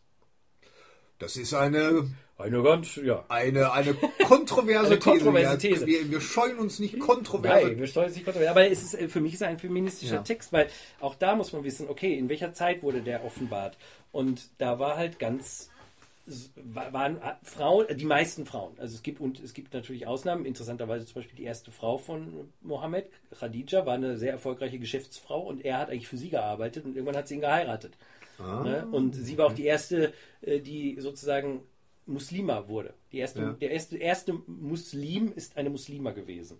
Also okay. nachdem er seine erste Suche bekommen hat, der Prophet, ist er nach Hause gerannt, war, war in Panik, dachte, er wird verrückt, weil er diese diese ja, Offenbarung hatte ja, und sie hat ihm aber geglaubt und ist dann relativ schnell auch, äh, nachdem weitere Suchen kamen, hat sie sich sozusagen war sie seine erste, äh, war sie die erste Muslima. Sie war eine Ausnahme und die meisten Frauen waren so ein bisschen was wie, naja, fast so ein bisschen wie bisschen besseres Vieh vielleicht, also auch freiwillig, auch vor allen Dingen Frauen, die nicht in einem äh, Stammeskontext leben, lebten, die jetzt aus irgendeinem Grund nicht mehr im Stamm waren oder so. Und der Koran äh, gibt den Frauen Rechte, und zwar am laufenden Band, die sie vorher nicht hatten. Mhm. Und selbst die, die Vier-Frauen-Regel ist eine Einschränkung gewesen, eine sehr starke, die innerhalb, also weil, weil damals war es so, dass äh, jeder Mann konnte so viele Frauen haben, wie er wollte. Also, ja, ja. Das war eine Einschränkung. Äh, wie jetzt nur vier Frauen? Was ist das denn? Ja. Und dann steht da sogar noch drin, du musst jede Frau gleich behandeln. Jetzt frage ich dich, wie kannst du als Mann, ich meine, wir wissen, wir wissen, du bist verheiratet, ich bin verheiratet, wir wissen, wie anstrengend es ist, eine Frau gut und nett zu behandeln und, ja, und ja. Zeit für sie zu haben. Jetzt überleg dir mal, du hast vier. Ja. Wie sollst du das denn machen? Das heißt de facto eigentlich, dass äh, wenn man jetzt die Intention daraus liest, kann man sagen, ja, Moment, eigentlich, eigentlich sagt der Koran, jetzt beschränk dich mal so gut es ist auf das, was du leisten kannst. Und für die meisten Männer ist es eine Frau. Mhm. So. Äh, die, die ganzen Rechte will ich jetzt nicht weiter aufzählen, aber es geht um es geht viel um Erbrecht, es geht um Scheidungsrecht und all diese Dinge, die sind alle äh, im Koran kodiert gewesen. Die gab es damals in der, in der Gegend nicht. Mhm. Das war damals revolutionär. Mhm. Und wenn ich das jetzt weitergedacht hätte, weil ein anderes Thema im Koran ist Sklaverei. Die, da wird auch immer wieder gesagt, Sklaven sollte man möglichst befreien, Sklaven sind auch Menschen etc. pp. Aber es wird nicht ganz klar gesagt, Sklaven sind verboten. Mhm. Äh, aber da ist eine Intention hinter, nämlich Sklaverei nach und nach ich sag mal, äh, auszulöschen. Und das ist ja auch selbst in den muslimischen Ländern passiert. Also ja. klar kann man jetzt sagen, de facto gibt es immer noch irgendwie Sklaverei, aber auch in nicht-muslimischen Ländern. Aber, aber, als, als, als offizielle äh, äh, offiziell gibt es es nicht mehr. Und es wird auch äh, jeder sagen, nein, Sklaverei ist schlecht und, und, und blöd. Die Re Rolle der Frau, die Rechte der Frauen haben sich in, in vielen, nicht in allen, aber in, in vielen oder in einigen muslimischen Ländern nicht so unbedingt gebessert. Und da könnte man jetzt sagen, aber warum wurde denn da nicht die Intention des Koran weitergeführt? Mhm. Ne, weil, was du vorhin sagtest, man muss den Koran auf heute anwenden. Und ich meine, das ist ja auch, dafür gibt es ja die ganzen Gelehrten auf der einen Seite, aber ich glaube, das ist, und das ist auch kontrovers, ich glaube, das kann jeder Mensch für sich auch tun. Ne? Naja, aber um ne, zurück jetzt zu, zu ja. den Frauen, also der, der, da ist sehr viel, ähm, sehr viel äh, Revolutionäres drin im Koran. Und da ist auch sehr viel drin, was, ähm, also ich sag mal, alleine was so Finanzwesen betrifft. Also allein das Verbot von Zinsen, was uns ja gerade bei der Finanzkrise 2008 um die Ohren geflogen ist, diese Zinses, Zinses, Zinses, Zinseszins und so weiter mhm. und so fort, das ist ja auch verboten und zwar auch aus gutem Grund, weil es halt, weil es halt nicht, äh, äh, also weil es kein Vermögen in dem Sinne, es schafft ein Vermögen, aber es schafft ein irreales Vermögen zum Beispiel und dadurch äh, sehen wir ja, was da rauskommt. Ich meine, wir haben es ja jetzt gemacht hier in unserer Welt. Ja, wir haben ja. die 1%, die 99%, wie immer man das nennen will, aber äh, das sind, deswegen, da sind so viele ganz tolle Sachen drin, die damals wirklich total revolutionär waren. Wie gesagt, man muss immer bedenken, der, das Ding ist 1400 Jahre alt, das Buch, äh, und ähm, ist in eine, eine, eine barbarische Gesellschaft offenbart worden.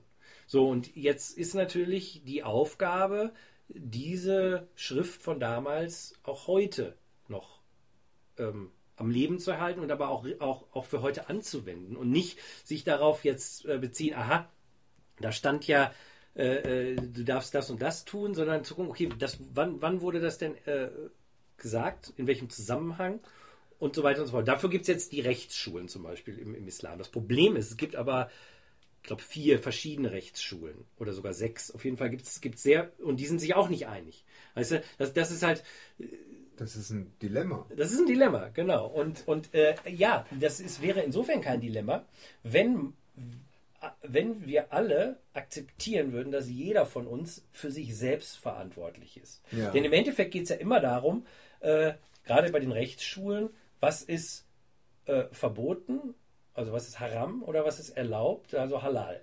Also was darf ich tun, was darf ich nicht tun? Ein paar Sachen stehen im Koran, ganz wenig Sachen, ehrlich gesagt. Also die Idee, dass, dass das so eine Regelreligion ist, ist auch eigentlich Quatsch, weil die meisten Sachen im Koran sind keine Regeln. Also so ein paar Sachen wie Schweinefleisch, nicht essen und, und so, das steht natürlich drin, aber im Grunde genommen gibt es gar nicht so viele Regeln. Die Regeln haben die Rechtsschulen daraus gezogen im Laufe der Jahrhunderte und versucht eben aus dem Koran anzuwenden für heute. Es hat so ein bisschen damit zu tun natürlich, dass man äh, und, und, oder andersrum, viele Leute wollen dann natürlich gucken, was ist richtig und was ist falsch, damit ich nichts falsch mache. Weil wenn ich das falsch mache, lande ich in der Hölle. So. Ähm, wenn ich jetzt aber sage, okay, ich habe ja vom, vom, von Allah einen Verstand bekommen, einen gesunden Menschenverstand, den ich auch einsetzen soll. Da weist der Koran und auch der Prophet immer wieder auch darauf hin. Ne? Äh, Wissen, Wissenschaft, ich meine, ne, in, in, die islamische Wissenschaft war lange Zeit ganz weit vorne, in der Zeit, wo hier das Mittelalter war. Das hat sich irgendwie auch umgedreht, warum auch immer. Ne? Aber das, die Suche nach Wissen und, und so, das, das, der- Verstand ist ja da und das, mein Herz ist ja auch da. Und wenn ich mich jetzt ähm, mit spiritueller Praxis so weit bringe, mein, mein Herz und mein Verstand so zu, ich sag mal, klar zu machen, dass ich eine Intuition dafür entwickle, was falsch und was richtig ist, dann brauche ich gar keinen Gelehrten, der mir das sagt. Dann finde ich das ja selber raus. Und wenn ich auch akzeptiere, dass äh, auch jemand anders vielleicht das anders sieht, dann sage ich Allahu Alim, Allah weiß es am besten. Wenn jetzt einer sagt, ja, ich finde es aber okay, äh, dies und das zu machen, und ich sage, nee, das ist aber doch verboten. Und wenn, wenn es keine ganz hundertprozentig eindeutige äh, äh, Aussage darüber gibt, und wie gesagt, da gibt es nur ganz, ganz wenige, dann kann ich, könnte ich doch theoretisch sagen, wie du meinst. Äh, du musst wissen, was für dich gut ist. Ich weiß, für mich ist es nicht gut. Oder umgekehrt. So, das, das, das wäre ja eine normale äh, Herangehensweise, äh, wenn mir zugesprochen würde, ich habe einen eigenen, äh, eigene, ähm, das, eigenen Willen und, und eine eigene Entscheidungsmöglichkeit. Und die ist eigentlich im Islam auch festgesetzt. Eigentlich ist es so, dass der Islam eben gar nicht eine, eine hierarchische Struktur besitzt, wie zum Beispiel der Katholizismus. Es gibt keinen islamischen Papst oder sowas. Genau. Ne? Ja. Und Was ich auch interessant finde, äh, ich weiß jetzt nicht, ob es jetzt äh, per se dazu gehört, äh, nur es fällt mir jetzt gerade ein, so im, Vergleich. Äh, ähm, der, der Prophet Mohammed, es gibt ja keine Bilder von ihm oder keine. keine es gibt, es gibt, ja, Fotos gibt es natürlich nicht. Nein, ja, aber du verstehst, was ich meine. Ja, ja. Ich meine, Doch, es gibt zum- Bilder zum- natürlich. Klar. Ja, tatsächlich? es gab ja mal eine Phase, es gab eine Zeit, da. Ich habe gedacht, das wäre verboten. Dass man, dass man ja, das ist verboten, aber das A, A war das nicht immer verboten und B ist es natürlich auch ein Verbot.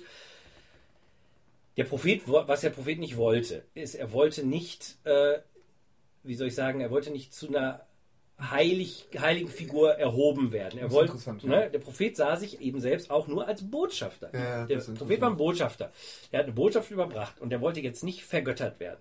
Deshalb war äh, relativ schnell immer so dieses, ne, macht mich nicht zu einer, einer, einer anbetungswürdigen Figur. Verstehe. Ähm, was meiner Ansicht nach auch eine sehr noble Herangehensweise ist, Ja. was aber meiner Ansicht nach nicht äh, erfordert, dass man keine Bilder machen darf, weil erstens wissen wir sowieso nicht, wie er ausgesehen hat. Ich meine, jedes Bild, was ich male, da muss ich ja Mohammed drunter schreiben, um überhaupt klarzustellen, das ist meiner Naja, Meinung nach Mohammed, weil wir Ja, wissen eigentlich, ich, wie er ausgesehen ich hat. fand das, ich fand das eigentlich immer, äh, ich fand das sehr konsequent und äh, naja, okay, wie jetzt äh, da in, in, in Frankreich äh, ähm, ähm, die, die, ähm, wie hieß sie? Charlie, Charlie Hebdo. Hebdo, äh, genau. Äh, weil die ja ein Porträt von, von äh, Mohammed äh, gemacht haben und dann noch eine Karikatur und dann gleich getötet wurden. Okay, das ist ein Extrem. Aber ich fand das eigentlich immer richtig, weil, weil zum Beispiel, wenn du wenn den Kölner Dom äh, besichtigst und dann hast du da diese, diese Souvenirstände und du, du wirst da totgeschlagen mit Abbildung von Jesus. Ne? Und äh, mittlerweile wissen wir alle, dass das auch äh, eine Abbildung von Jesus ist, die dem historischen Jesus Natürlich. nie gerecht werden würde. Aber das ist auch gar nicht, aber, aber ich finde das persönlich überhaupt gar nicht schlimm. Ganz im Gegenteil. Wenn die Leute äh, irgendetwas brauchen, was sie an, an das Göttliche erinnert, weil sie irgendwie einen Anker brauchen, ist doch okay. Ich Ja. glaube, wenn ich jetzt äh, nicht äh, den Heiligen mit Allah verwechsel, dann finde ich das kein Problem. Die Fundamentalisten, die sprengen natürlich alle Heiligengräber innerhalb des Islam. Das ist ja auch so ein Punkt, ne? dass es ja. ja. nicht so ist, dass die, dass die Muslime, wie gesagt, bekämpfen sich vor allen Dingen untereinander. Dieses, dass wir davon abkriegen, das ist wirklich nur ein sehr geringer Teil. Also es ist quasi winzig. Der meiste Stress passiert zwischen Muslimen und eben gerade äh, auch ganz viele äh, Fundamentalisten, die halt der Ansicht sind, man darf jetzt keine Heiligengräber oder irgendwie sowas haben. Und, und das ist, äh, das ist einfach, ist einfach Quatsch, weil äh, ich verwechsel ja nicht den Heiligen mit Allah. Mhm. Äh, sondern ich gehe vielleicht zu einem Heiligen und erinnere mich daran, was für ein gottergebener Mensch das war. Und äh, aus dem Grunde äh, erinnere ich mich an, an das, meine Aufgabe, mich Allah zu ergeben. Und da kommen wir gleich zu, das ist eigentlich mein Hauptpunkt, worum, was, was ja eigentlich meiner Ansicht nach der, der, der Kern noch ist. Äh, ihr seht, wir machen es spannend. äh, aber äh, dann heißt das ja nicht, dass ich das mit Allah verwechsel. Und ich glaube, Bilder, wie gesagt, also vom Propheten Bilder zu, ich finde das überhaupt nicht schlimm. Ich finde auch Karikaturen überhaupt nicht schlimm. Nö. Weil äh, ich finde auch die, die Reaktion der Fundamentalisten auf Karikaturen hat eben, ist auch zum Beispiel total anti-islamisch, weil, wie ich schon sagte, der Prophet hat zwölf Jahre lang äh, jede Demütigung über sich ergehen lassen in, in Mekka. Und wahrscheinlich wurden viele Witze über ihn gemacht. Und wahrscheinlich viel schlimmere als im Charlie Hebdo Magazin jemals abgedruckt wurden. Mhm. Und selbst der Prophet hat äh, nicht die Leute angegriffen, die ihn beleidigt haben oder die Witze über ihn gemacht haben. Er stand da drüber. Er stand da drüber. Und, und natürlich steht er da drüber, weil das ist ja komplett kindisch. Äh, ich meine, dann macht doch jemand einen Witz über den Propheten. Ich meine, was soll das? Das ist ja, ja, kein Problem, weil Allah ist ungefähr der Letzte und das Letzte und die Letzte, die sich darüber aufregen wird, wenn man einen Witz über sie macht. Also, aber das gab es ja interessanterweise auch in, in anderen Religionen. Das, das Humor scheint ja, ich erinnere nur an den Namen der Rose. Das war ja auch das, das Witzebuch von Aristoteles, glaube ich, ne? Was, worum es da ging. Kannst du dich noch erinnern? Ja, so, so, so. In dem Kloster. Ja, ja, Aristoteles hat ja ein Buch geschrieben, auch über Humor. Das ist ja, glaube ich, bis heute nicht ist ja verschollen. Ist das so? Ist das so? Meine ja. Und, und äh, in, in, diesem Kloster gab es halt das Buch über den Humor und weil das da irgendwie soll, da, deshalb war die Mordserie. Ah, okay. Das war irgendwie der, der, der oh, aber anyway, ja, naja, aber wie gesagt, also das, das sind alles, ja, ist auch wieder so ein Ding, ne? Also ja. Bilderverbot und so weiter und so fort. Das ist auch nur eine Strömung. Das ist heutzutage natürlich, das hat sich sehr weit verbreitet und der, ich glaube auch die meisten Muslime würden es jetzt nicht besonders gut finden, ein Bild von, vom Propheten zu sehen. Ähm, und das muss man auch wiederum respektieren. Aber dafür jetzt jemanden in irgendeiner Form zu schaden, weil er das anders sieht, ist natürlich absurd. Ähm, ja, was, was haben wir denn sonst? Also vielleicht, vielleicht sollten wir jetzt, genau, ich würde ganz gerne auch noch, weil, ja, erklären, was, was, was ich im, im Islam eigentlich gefunden habe und warum ich das so, so, so, so interessant finde. Und warum das, glaube ich, auch also ich glaube, also erstmal ganz wichtig ist vielleicht, Islam, meiner Ansicht nach, ist kein Label, ist auch eigentlich keine Religion. Islam ist meiner Ansicht nach ein Zustand. Hm. Weil unser Podcast heißt ja, Islam heißt Frieden. Hm. Und das ist wörtlich so. Also, ist das also, wirklich so? Es kommt von der Wortwurzel Salam, Salama, und äh, das bedeutet natürlich auf der einen Seite Unterwerfung und halt auf der anderen Seite heißt es aber auch Frieden. Mhm. Ne? Das ist schon mal so und, und ähm, das finde ich schon mal ganz wichtig. Mhm. Das, und auch was ich am Anfang sagte, Assalamu alaikum heißt Friede sei mit dir. Mhm. Das sagen die Muslime auf der ganzen Welt hunderttausend Mal am Tag zu sich. Mhm. Äh, Bismillahirrahmanirrahim im Namen Allahs des Gnädigen und Barmherzigen. Es steht vor, bis auf einer jeder Sure im Koran. Das sagen die Muslime, weiß ich nicht, vor allem, was sie tun, so ungefähr. Mhm. Ja? Und ähm, das zeigt ja schon, da, da, ist, es geht um Frieden, es geht mhm. nicht um Krieg. Die sagen nicht, Krieg sei mit dir oder im Namen Allahs des Kriegers und Vernichters oder so, mhm. sondern die sagen es gnädig und barmherzig. Wo, sind, wo ist in der IS gnädig und barmherzig? Und wie können die sagen, Friede sei mit dir? Mhm. Ja? Ich meine, klar, es geht auch um den inneren Frieden und möglicherweise auf der perversen Art haben die ja vielleicht sogar einen inneren Frieden, was ich sehr bezweifle, aber, aber äh, das bezweifle ich. Ne, irgendwie, ja, und, und, und, und dieser Friede, der damit gemeint ist, das ist der Friede, den ich empfinde, den ich fühle, wenn ich mich Allah hingebe oder mhm. ergebe. Und äh, Muslim ist auch einer, der sich komplett Allah hingegeben oder ergeben hat. In Deutschland wird auch gerne Unterwerfung benutzt. Das klingt ja auch ein bisschen martialischer mhm. und ist auch gar nicht ganz falsch auf, aus spiritueller Sicht, weil im Endeffekt ist Allah, deshalb ist, ist, ist Akbar. Allah ist größer als groß, ist größer als man sich vorstellen kann. Ähm, und ich habe ja gar keine andere Chance, als mich hinzugeben, dem mhm. Größten. Vor allen Dingen, wenn ich mein Ego transzendieren will. Mhm. Und ähm, Islam heißt unter anderem auch noch die Hingabe. Ne? Also wie das kommt von dem Wort Salama. Äh, und Salama ist so, so die, die, die Wur das Wurzelwort äh, und heißt äh, sicher sein, in Sicherheit, in Frieden, frei von Fehlern und frei. Mhm. Aber interessanterweise heißt Muslim nämlich auch nicht nur derjenige oder diejenige, die sich dem Willen Allahs hingegeben hat, sondern auch bedeutet gleichzeitig, was passiert, wenn ich mich hingebe.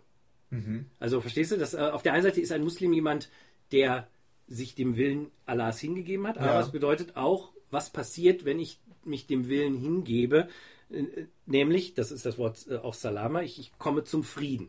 Mhm. Okay. Interessanterweise ist es ja so, dass ganz viele Leute äh, Hingabe oder, oder Ergeben ja auch mit so ähm, ja, Niederlage verbinden. Ja, ja, ja, ne? Genau. Negativ. Negativ konnotieren. Und, und das ist ganz interessant, weil für unser Ego ist das ja auch die große Niederlage. Hm. Ne? Unser, unser Ego muss sich ja ergeben oder hingeben, um Allah zu erfahren. Hm. Oder das Göttliche. Und ähm, deswegen empfinden wir das so. Aber ja. wenn ich jetzt mal ein bisschen netter das, die nette Übersetzung nehme und sage vielleicht Hingabe oder ergeben, das ist ja wieder was anderes. Ich, ich gebe mich meiner Geliebten hin, äh, hat ja schon eine ganz andere Beziehung oder eine mhm. ganz andere Bedeutung. Ne? Ja, ja. Denn wir haben jetzt ganz viel über Islam im Groben geredet oder im Großen geredet. Jetzt vielleicht gehen wir mal mehr jetzt zum Sufismus über, denn der Sufi, die Sufi sieht in Allah den Geliebten, die Geliebte mhm. und sieht sich als Liebender. Und der, der Liebende und der Geliebte wollen über die Liebe eins werden. Okay. Das ist eigentlich so, so wie wir das sehen. Und indem wir uns Allah hingeben, kommen wir in die Liebe Allahs und werden zur Liebe Allahs. Hm. Sehr kosmisch. Hm. Sehr kosmisch. Ähm, ja, die Frage ist, was, aber was geben wir eigentlich hin? Ne, wenn wir uns hingeben, was geben wir uns hin? Was bedeutet Allah überhaupt oder Gott? Ähm, wie macht man das, sich Allah hingeben? Und warum würden wir das überhaupt machen wollen? Hm. Wir ergeben natürlich unser Ego, haben wir gerade schon gesagt. Ja, ja. Unser, unsere Gedanken. Ich meine, unsere Hörer werden da jetzt gar, also was ich jetzt alles erzähle, haben unsere Hörer schon hundertmal gehört. Ja. Nur in anderen anderen äh, Kontext. Kontexten. Ne? Mhm. Aber das finde ich halt das Spannende daran. Also wir, wir ergeben unser Ego und unser Ego ist unsere Gedankenwelt. Ne? Alles, was wir fühlen, alles, was wir meinen, alles, was wir denken, was wir gut finden, was wir schlecht finden und so weiter und so fort. Ähm, ich vergleiche das ja auch immer so ein bisschen, unseren, unseren Verstand ja auch mit so, mit so einer Kinoleinwand. Mhm. Und wir sitzen so weit davor, dass wir gar nicht mehr wissen, dass wir im Kino sitzen. Aber wenn wir jetzt ein bisschen zurücktreten, mit Hilfe irgendeiner spirituellen Praxis, ja. dann erkennen wir zumindest schon mal, oh, wir sitzen ja im Kino und das ist ja unsere Leinwand. Und da passieren ja die Dinge. Aber ich bin ja gar nicht die Leinwand. Ich bin ja gar nicht das, was auf der Leinwand passiert. Ich bin ja nicht meine Gedanken. Ja. Aber meine Gedanken nehmen so viel Raum ein, dass sie mein ganzes Gesichtsfeld einnehmen. Mhm. Und nach und nach kann ich mich von der Leinwand entfernen. Dissoziieren. Ne? Genau, das ist, genau. Ne? Mhm. Und ich meine, un, un, unser Verstand ist ja toll. Ich will den ja auch gar nicht schlecht machen. Der hilft uns ja auch für viele Dinge. Er mhm. hat uns alles, Wissenschaft und, und weiß ich nicht, äh, alles von, von äh, Mittel gegen Krankheiten über äh, unsere äh, Aufnahmegerät, mit dem wir aufnehmen, ja, ja, die klar, iPods, logisch. mit denen ihr uns jetzt äh, hört, äh, alles ne, gegeben, aber unsere Gedanken oder unser Verstand ist ja nur für diese Realität nützlich. Mhm. Für alles, was darüber ist, ist der Verstand im Weg. Ich meine, das hast du ja auch, oder haben wir alle schon gelernt. Ja, ne? Ich meine, ja. da brauchst du ja nur mal meditieren, da brauchst du auch nur mal äh, zu Olli gehen. Wenn mhm. du da mit deinem Verstand äh, dich aufhältst, dann äh, hast, hast, du Probleme. Kein, hast du keinen Spaß. Ne? Genau, mhm. genau. Und in dem Sinne ist unser Verstand als Mittel, um Gott zu erkennen, eigentlich relativ nutzlos. Hm. Man kann ihn benutzen als Werkzeug, indem ich zum Beispiel Mantren mit meinem Verstand in meinen Verstand festsetze und dann nach und nach äh, das innere Verständnis der Bedeutung erlebe und, inner, und, und eine innere Verbindung zum Göttlichen Ja. bekomme. Ja, ja. Aber ich kann eine Million Mal über Gott nachdenken, ich kann über Gott lesen, ich kann alles machen. Das ist wie mit jeder Erfahrung, haben wir auch schon tausendmal gesagt, wenn ich das nicht spüre, nicht selbst erlebe, dann weiß ich nicht wirklich, wovon ich rede. ja. Aber wenn ich jetzt nicht meinen Verstand benutze oder so, was kann ich dann benutzen? Mein Herz. Hm. Mein, mit meinem Herzen kann ich Allah verstehen. Das steht sogar im, im Koran. Äh, also, nee, Entschuldigung, nicht Koran, ist ein Hadith. Ein Hadith ist eine Aussprach, ein Ausspruch vom Propheten, äh, der sagte, ich übersetze das jetzt mal so ganz grob, Allah hat gesagt, die, die Himmel und die Erden, also Plural, können mich nicht beinhalten, aber das Herz eines wahren Gläubigen kann es. Hm. Das heißt, in mir drin kann ich eine Verbindung zu Allah finden. Hm. Und wie können wir jetzt eigentlich Allah erleben? Wir erleben Allah immer. Jetzt und hier. Hm. Hier und jetzt passiert das. Es gibt keinen anderen Moment. Es gibt nur das Hier und Jetzt. Allah ist alles. Also, das ist auch eine Definition, das, äh, ne, Ja, auch, auch ja. innerhalb des Sufismus und so. Ähm, La ilaha illallah ist eines der Standard-Mantren, äh, äh, Mantren, aber auch das, das ist, ist quasi der Kern des Islam. Das ist auch im, im Glaubensbekenntnis drin. Es gibt keinen Gott außer Gott. Es gibt keine Realität außer die Realität. Manchmal wird das übersetzt, es gibt keinen Gott außer Allah. Und damit haben wir schon ein Riesenproblem. Ja, weil, ja, ja. weil dann, dann denken die Leute, ach ja, der Allah ist der Gott. Nein, das heißt aber nicht, es gibt keinen Gott außer Allah. Das heißt, es gibt keinen Gott außer Gott. Es gibt keine Realität außer äh, die Realität. Es gibt keinen Allah außer Allah. Hm. Allah heißt sowieso nur der Gott Hm. äh, oder so. Ne? Ähm, und dann gibt es auch noch so Sätze oder, oder ja, Sätze wie Allahu hat. Allah ist eins. Hm. Allahu Samad. Allah ist ewig und absolut. Hm. Ne? Allah Wahid ist, Allah ist der Einzigartige. Es gibt nur diesen einen Moment. Es gibt, und dieser eine Moment ist alles. Hm. Und mein Ego versucht mich aus diesem Moment rauszureißen, indem es mich an gestern, morgen oder an eine andere Form des Jetzt irgendwie erinnert. Hm. Wenn ich mein Ego aber hingeben lerne, Ja. und zwar dem, dem was ist Allah, dem jetzigen Moment, dann kann ich Allah erleben. Hm. weil ich dann keinen Widerstand mehr habe, wenn ich mich hingebe.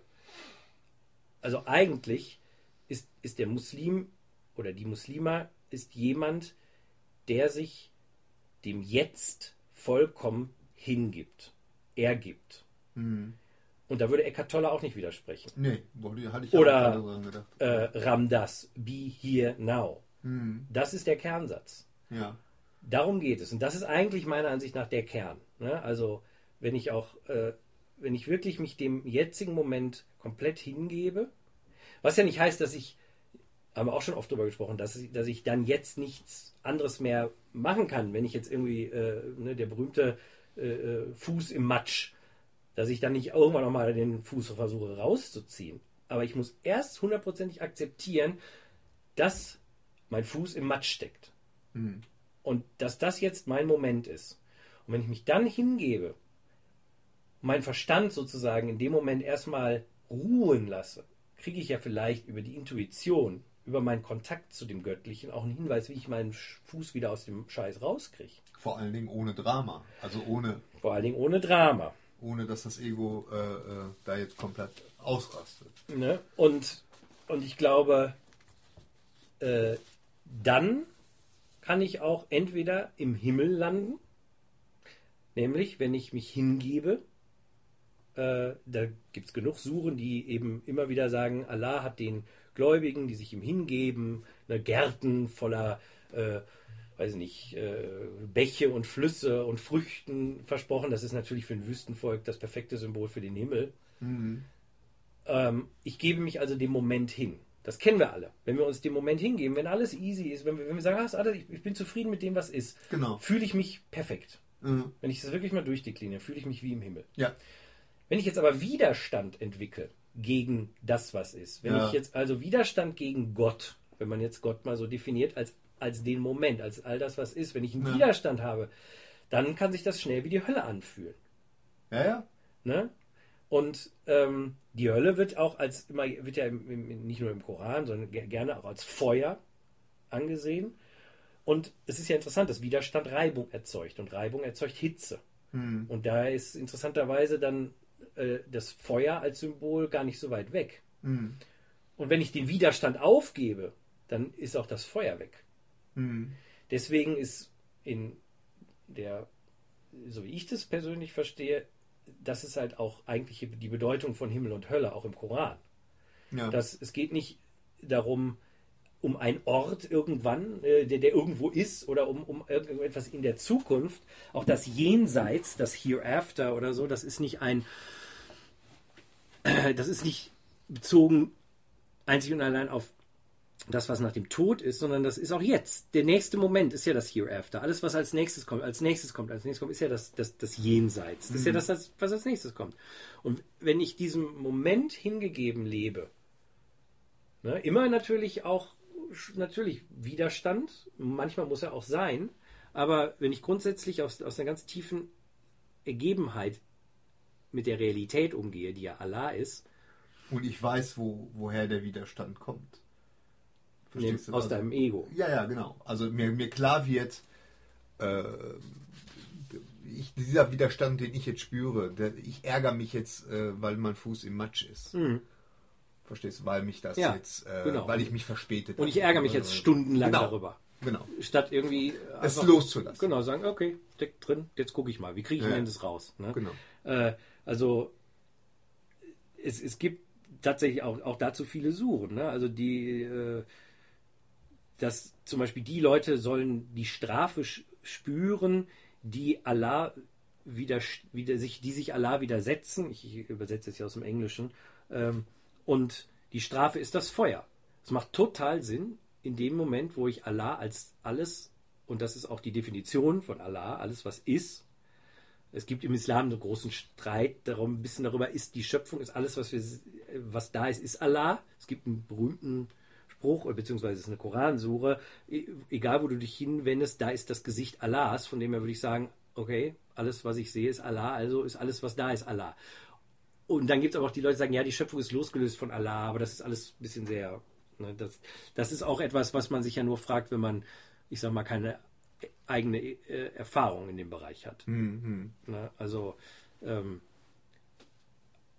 aber wenn ich diese, diese Suche jetzt äh, lese als Allah ist alles und ich widersetze mich dem Moment und dann erzeugt das natürlich einen Widerstand, erzeugt Reibung, es ist Physik, dann er, erzeugt Hitze und das spüren wir in uns drin. Wir kochen vor Wut zum Ja, Beispiel. ja, das ist ja ein ja, super ja, Bild, ja. weil äh, ja, ich, ich, ich ärgere mich über etwas, heißt, ich bin nicht im, ich, ich, ich widersetze mich dem Moment und deshalb koche ich vor Wut. Das heißt, es ist eine Hitze in mir drin. So, das benutzen wir sogar Ja. als, als, als äh, Wort. Ne? Ja, ja. Ähm, ja, und jetzt ist die große Frage natürlich, wie schaffe ich das denn? Weil, äh, ja, in der Theorie ist das ja immer alles ganz easy, aber in der Praxis ist ja das nicht immer so leicht. Und da ist dann meiner Ansicht nach wiederum die spirituelle Praxis gefragt. Ähm, es gibt aber auch da, deshalb heißt unser Podcast Viele Wege führen nach Om, gibt es natürlich äh, viele Wege.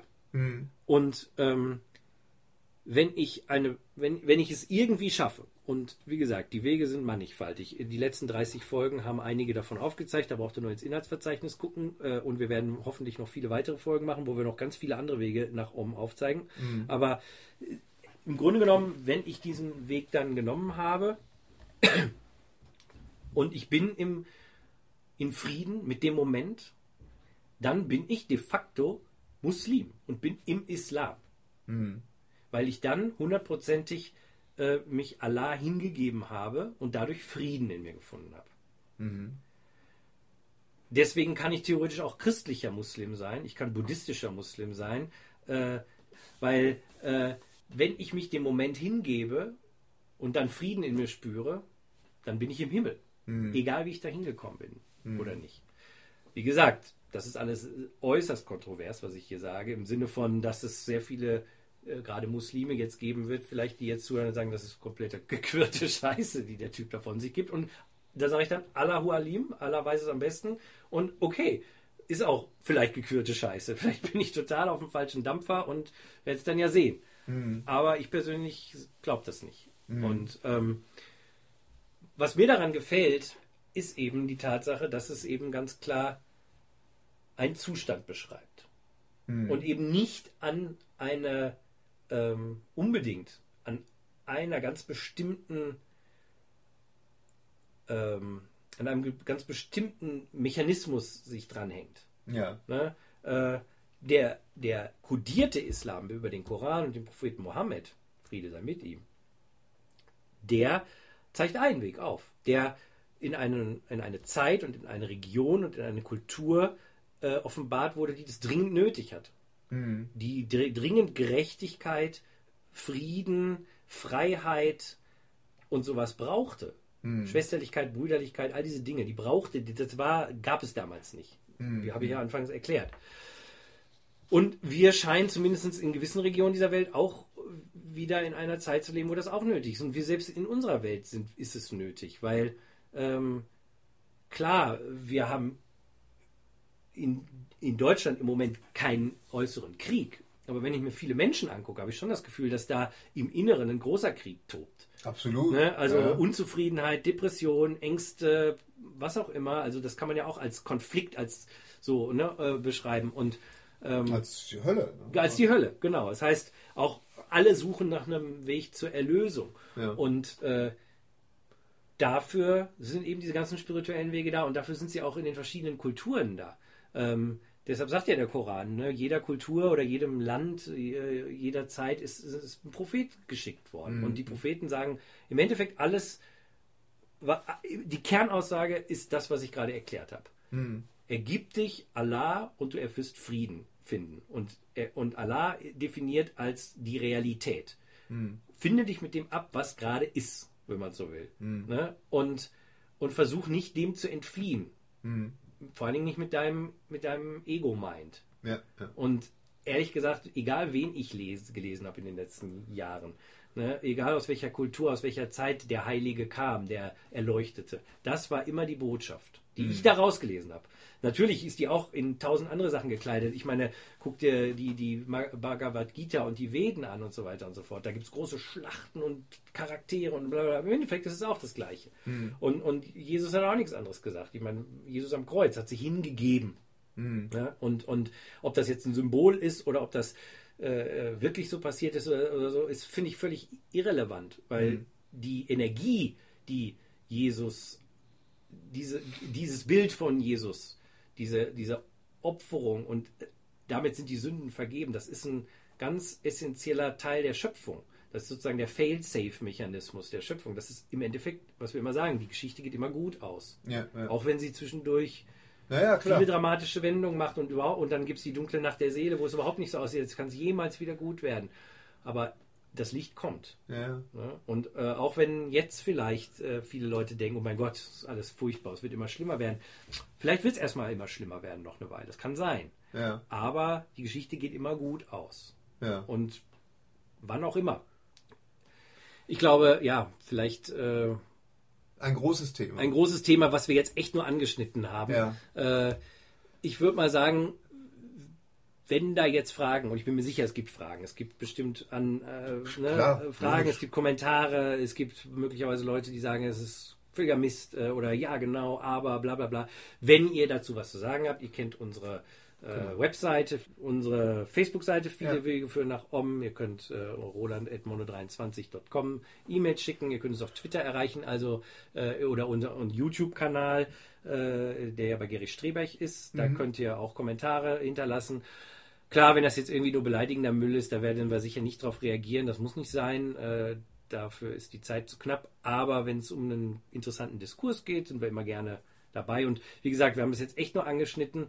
Äh, ich glaube, mein persönlicher Wunsch ist eigentlich nur, dass äh, jeder, der das hört, einfach mal ein bisschen nochmal ins Nachdenken kommt, was denn Islam eigentlich bedeutet, was Islam eigentlich ist, ob Islam eigentlich wirklich so ist, wie viel gesagt wird.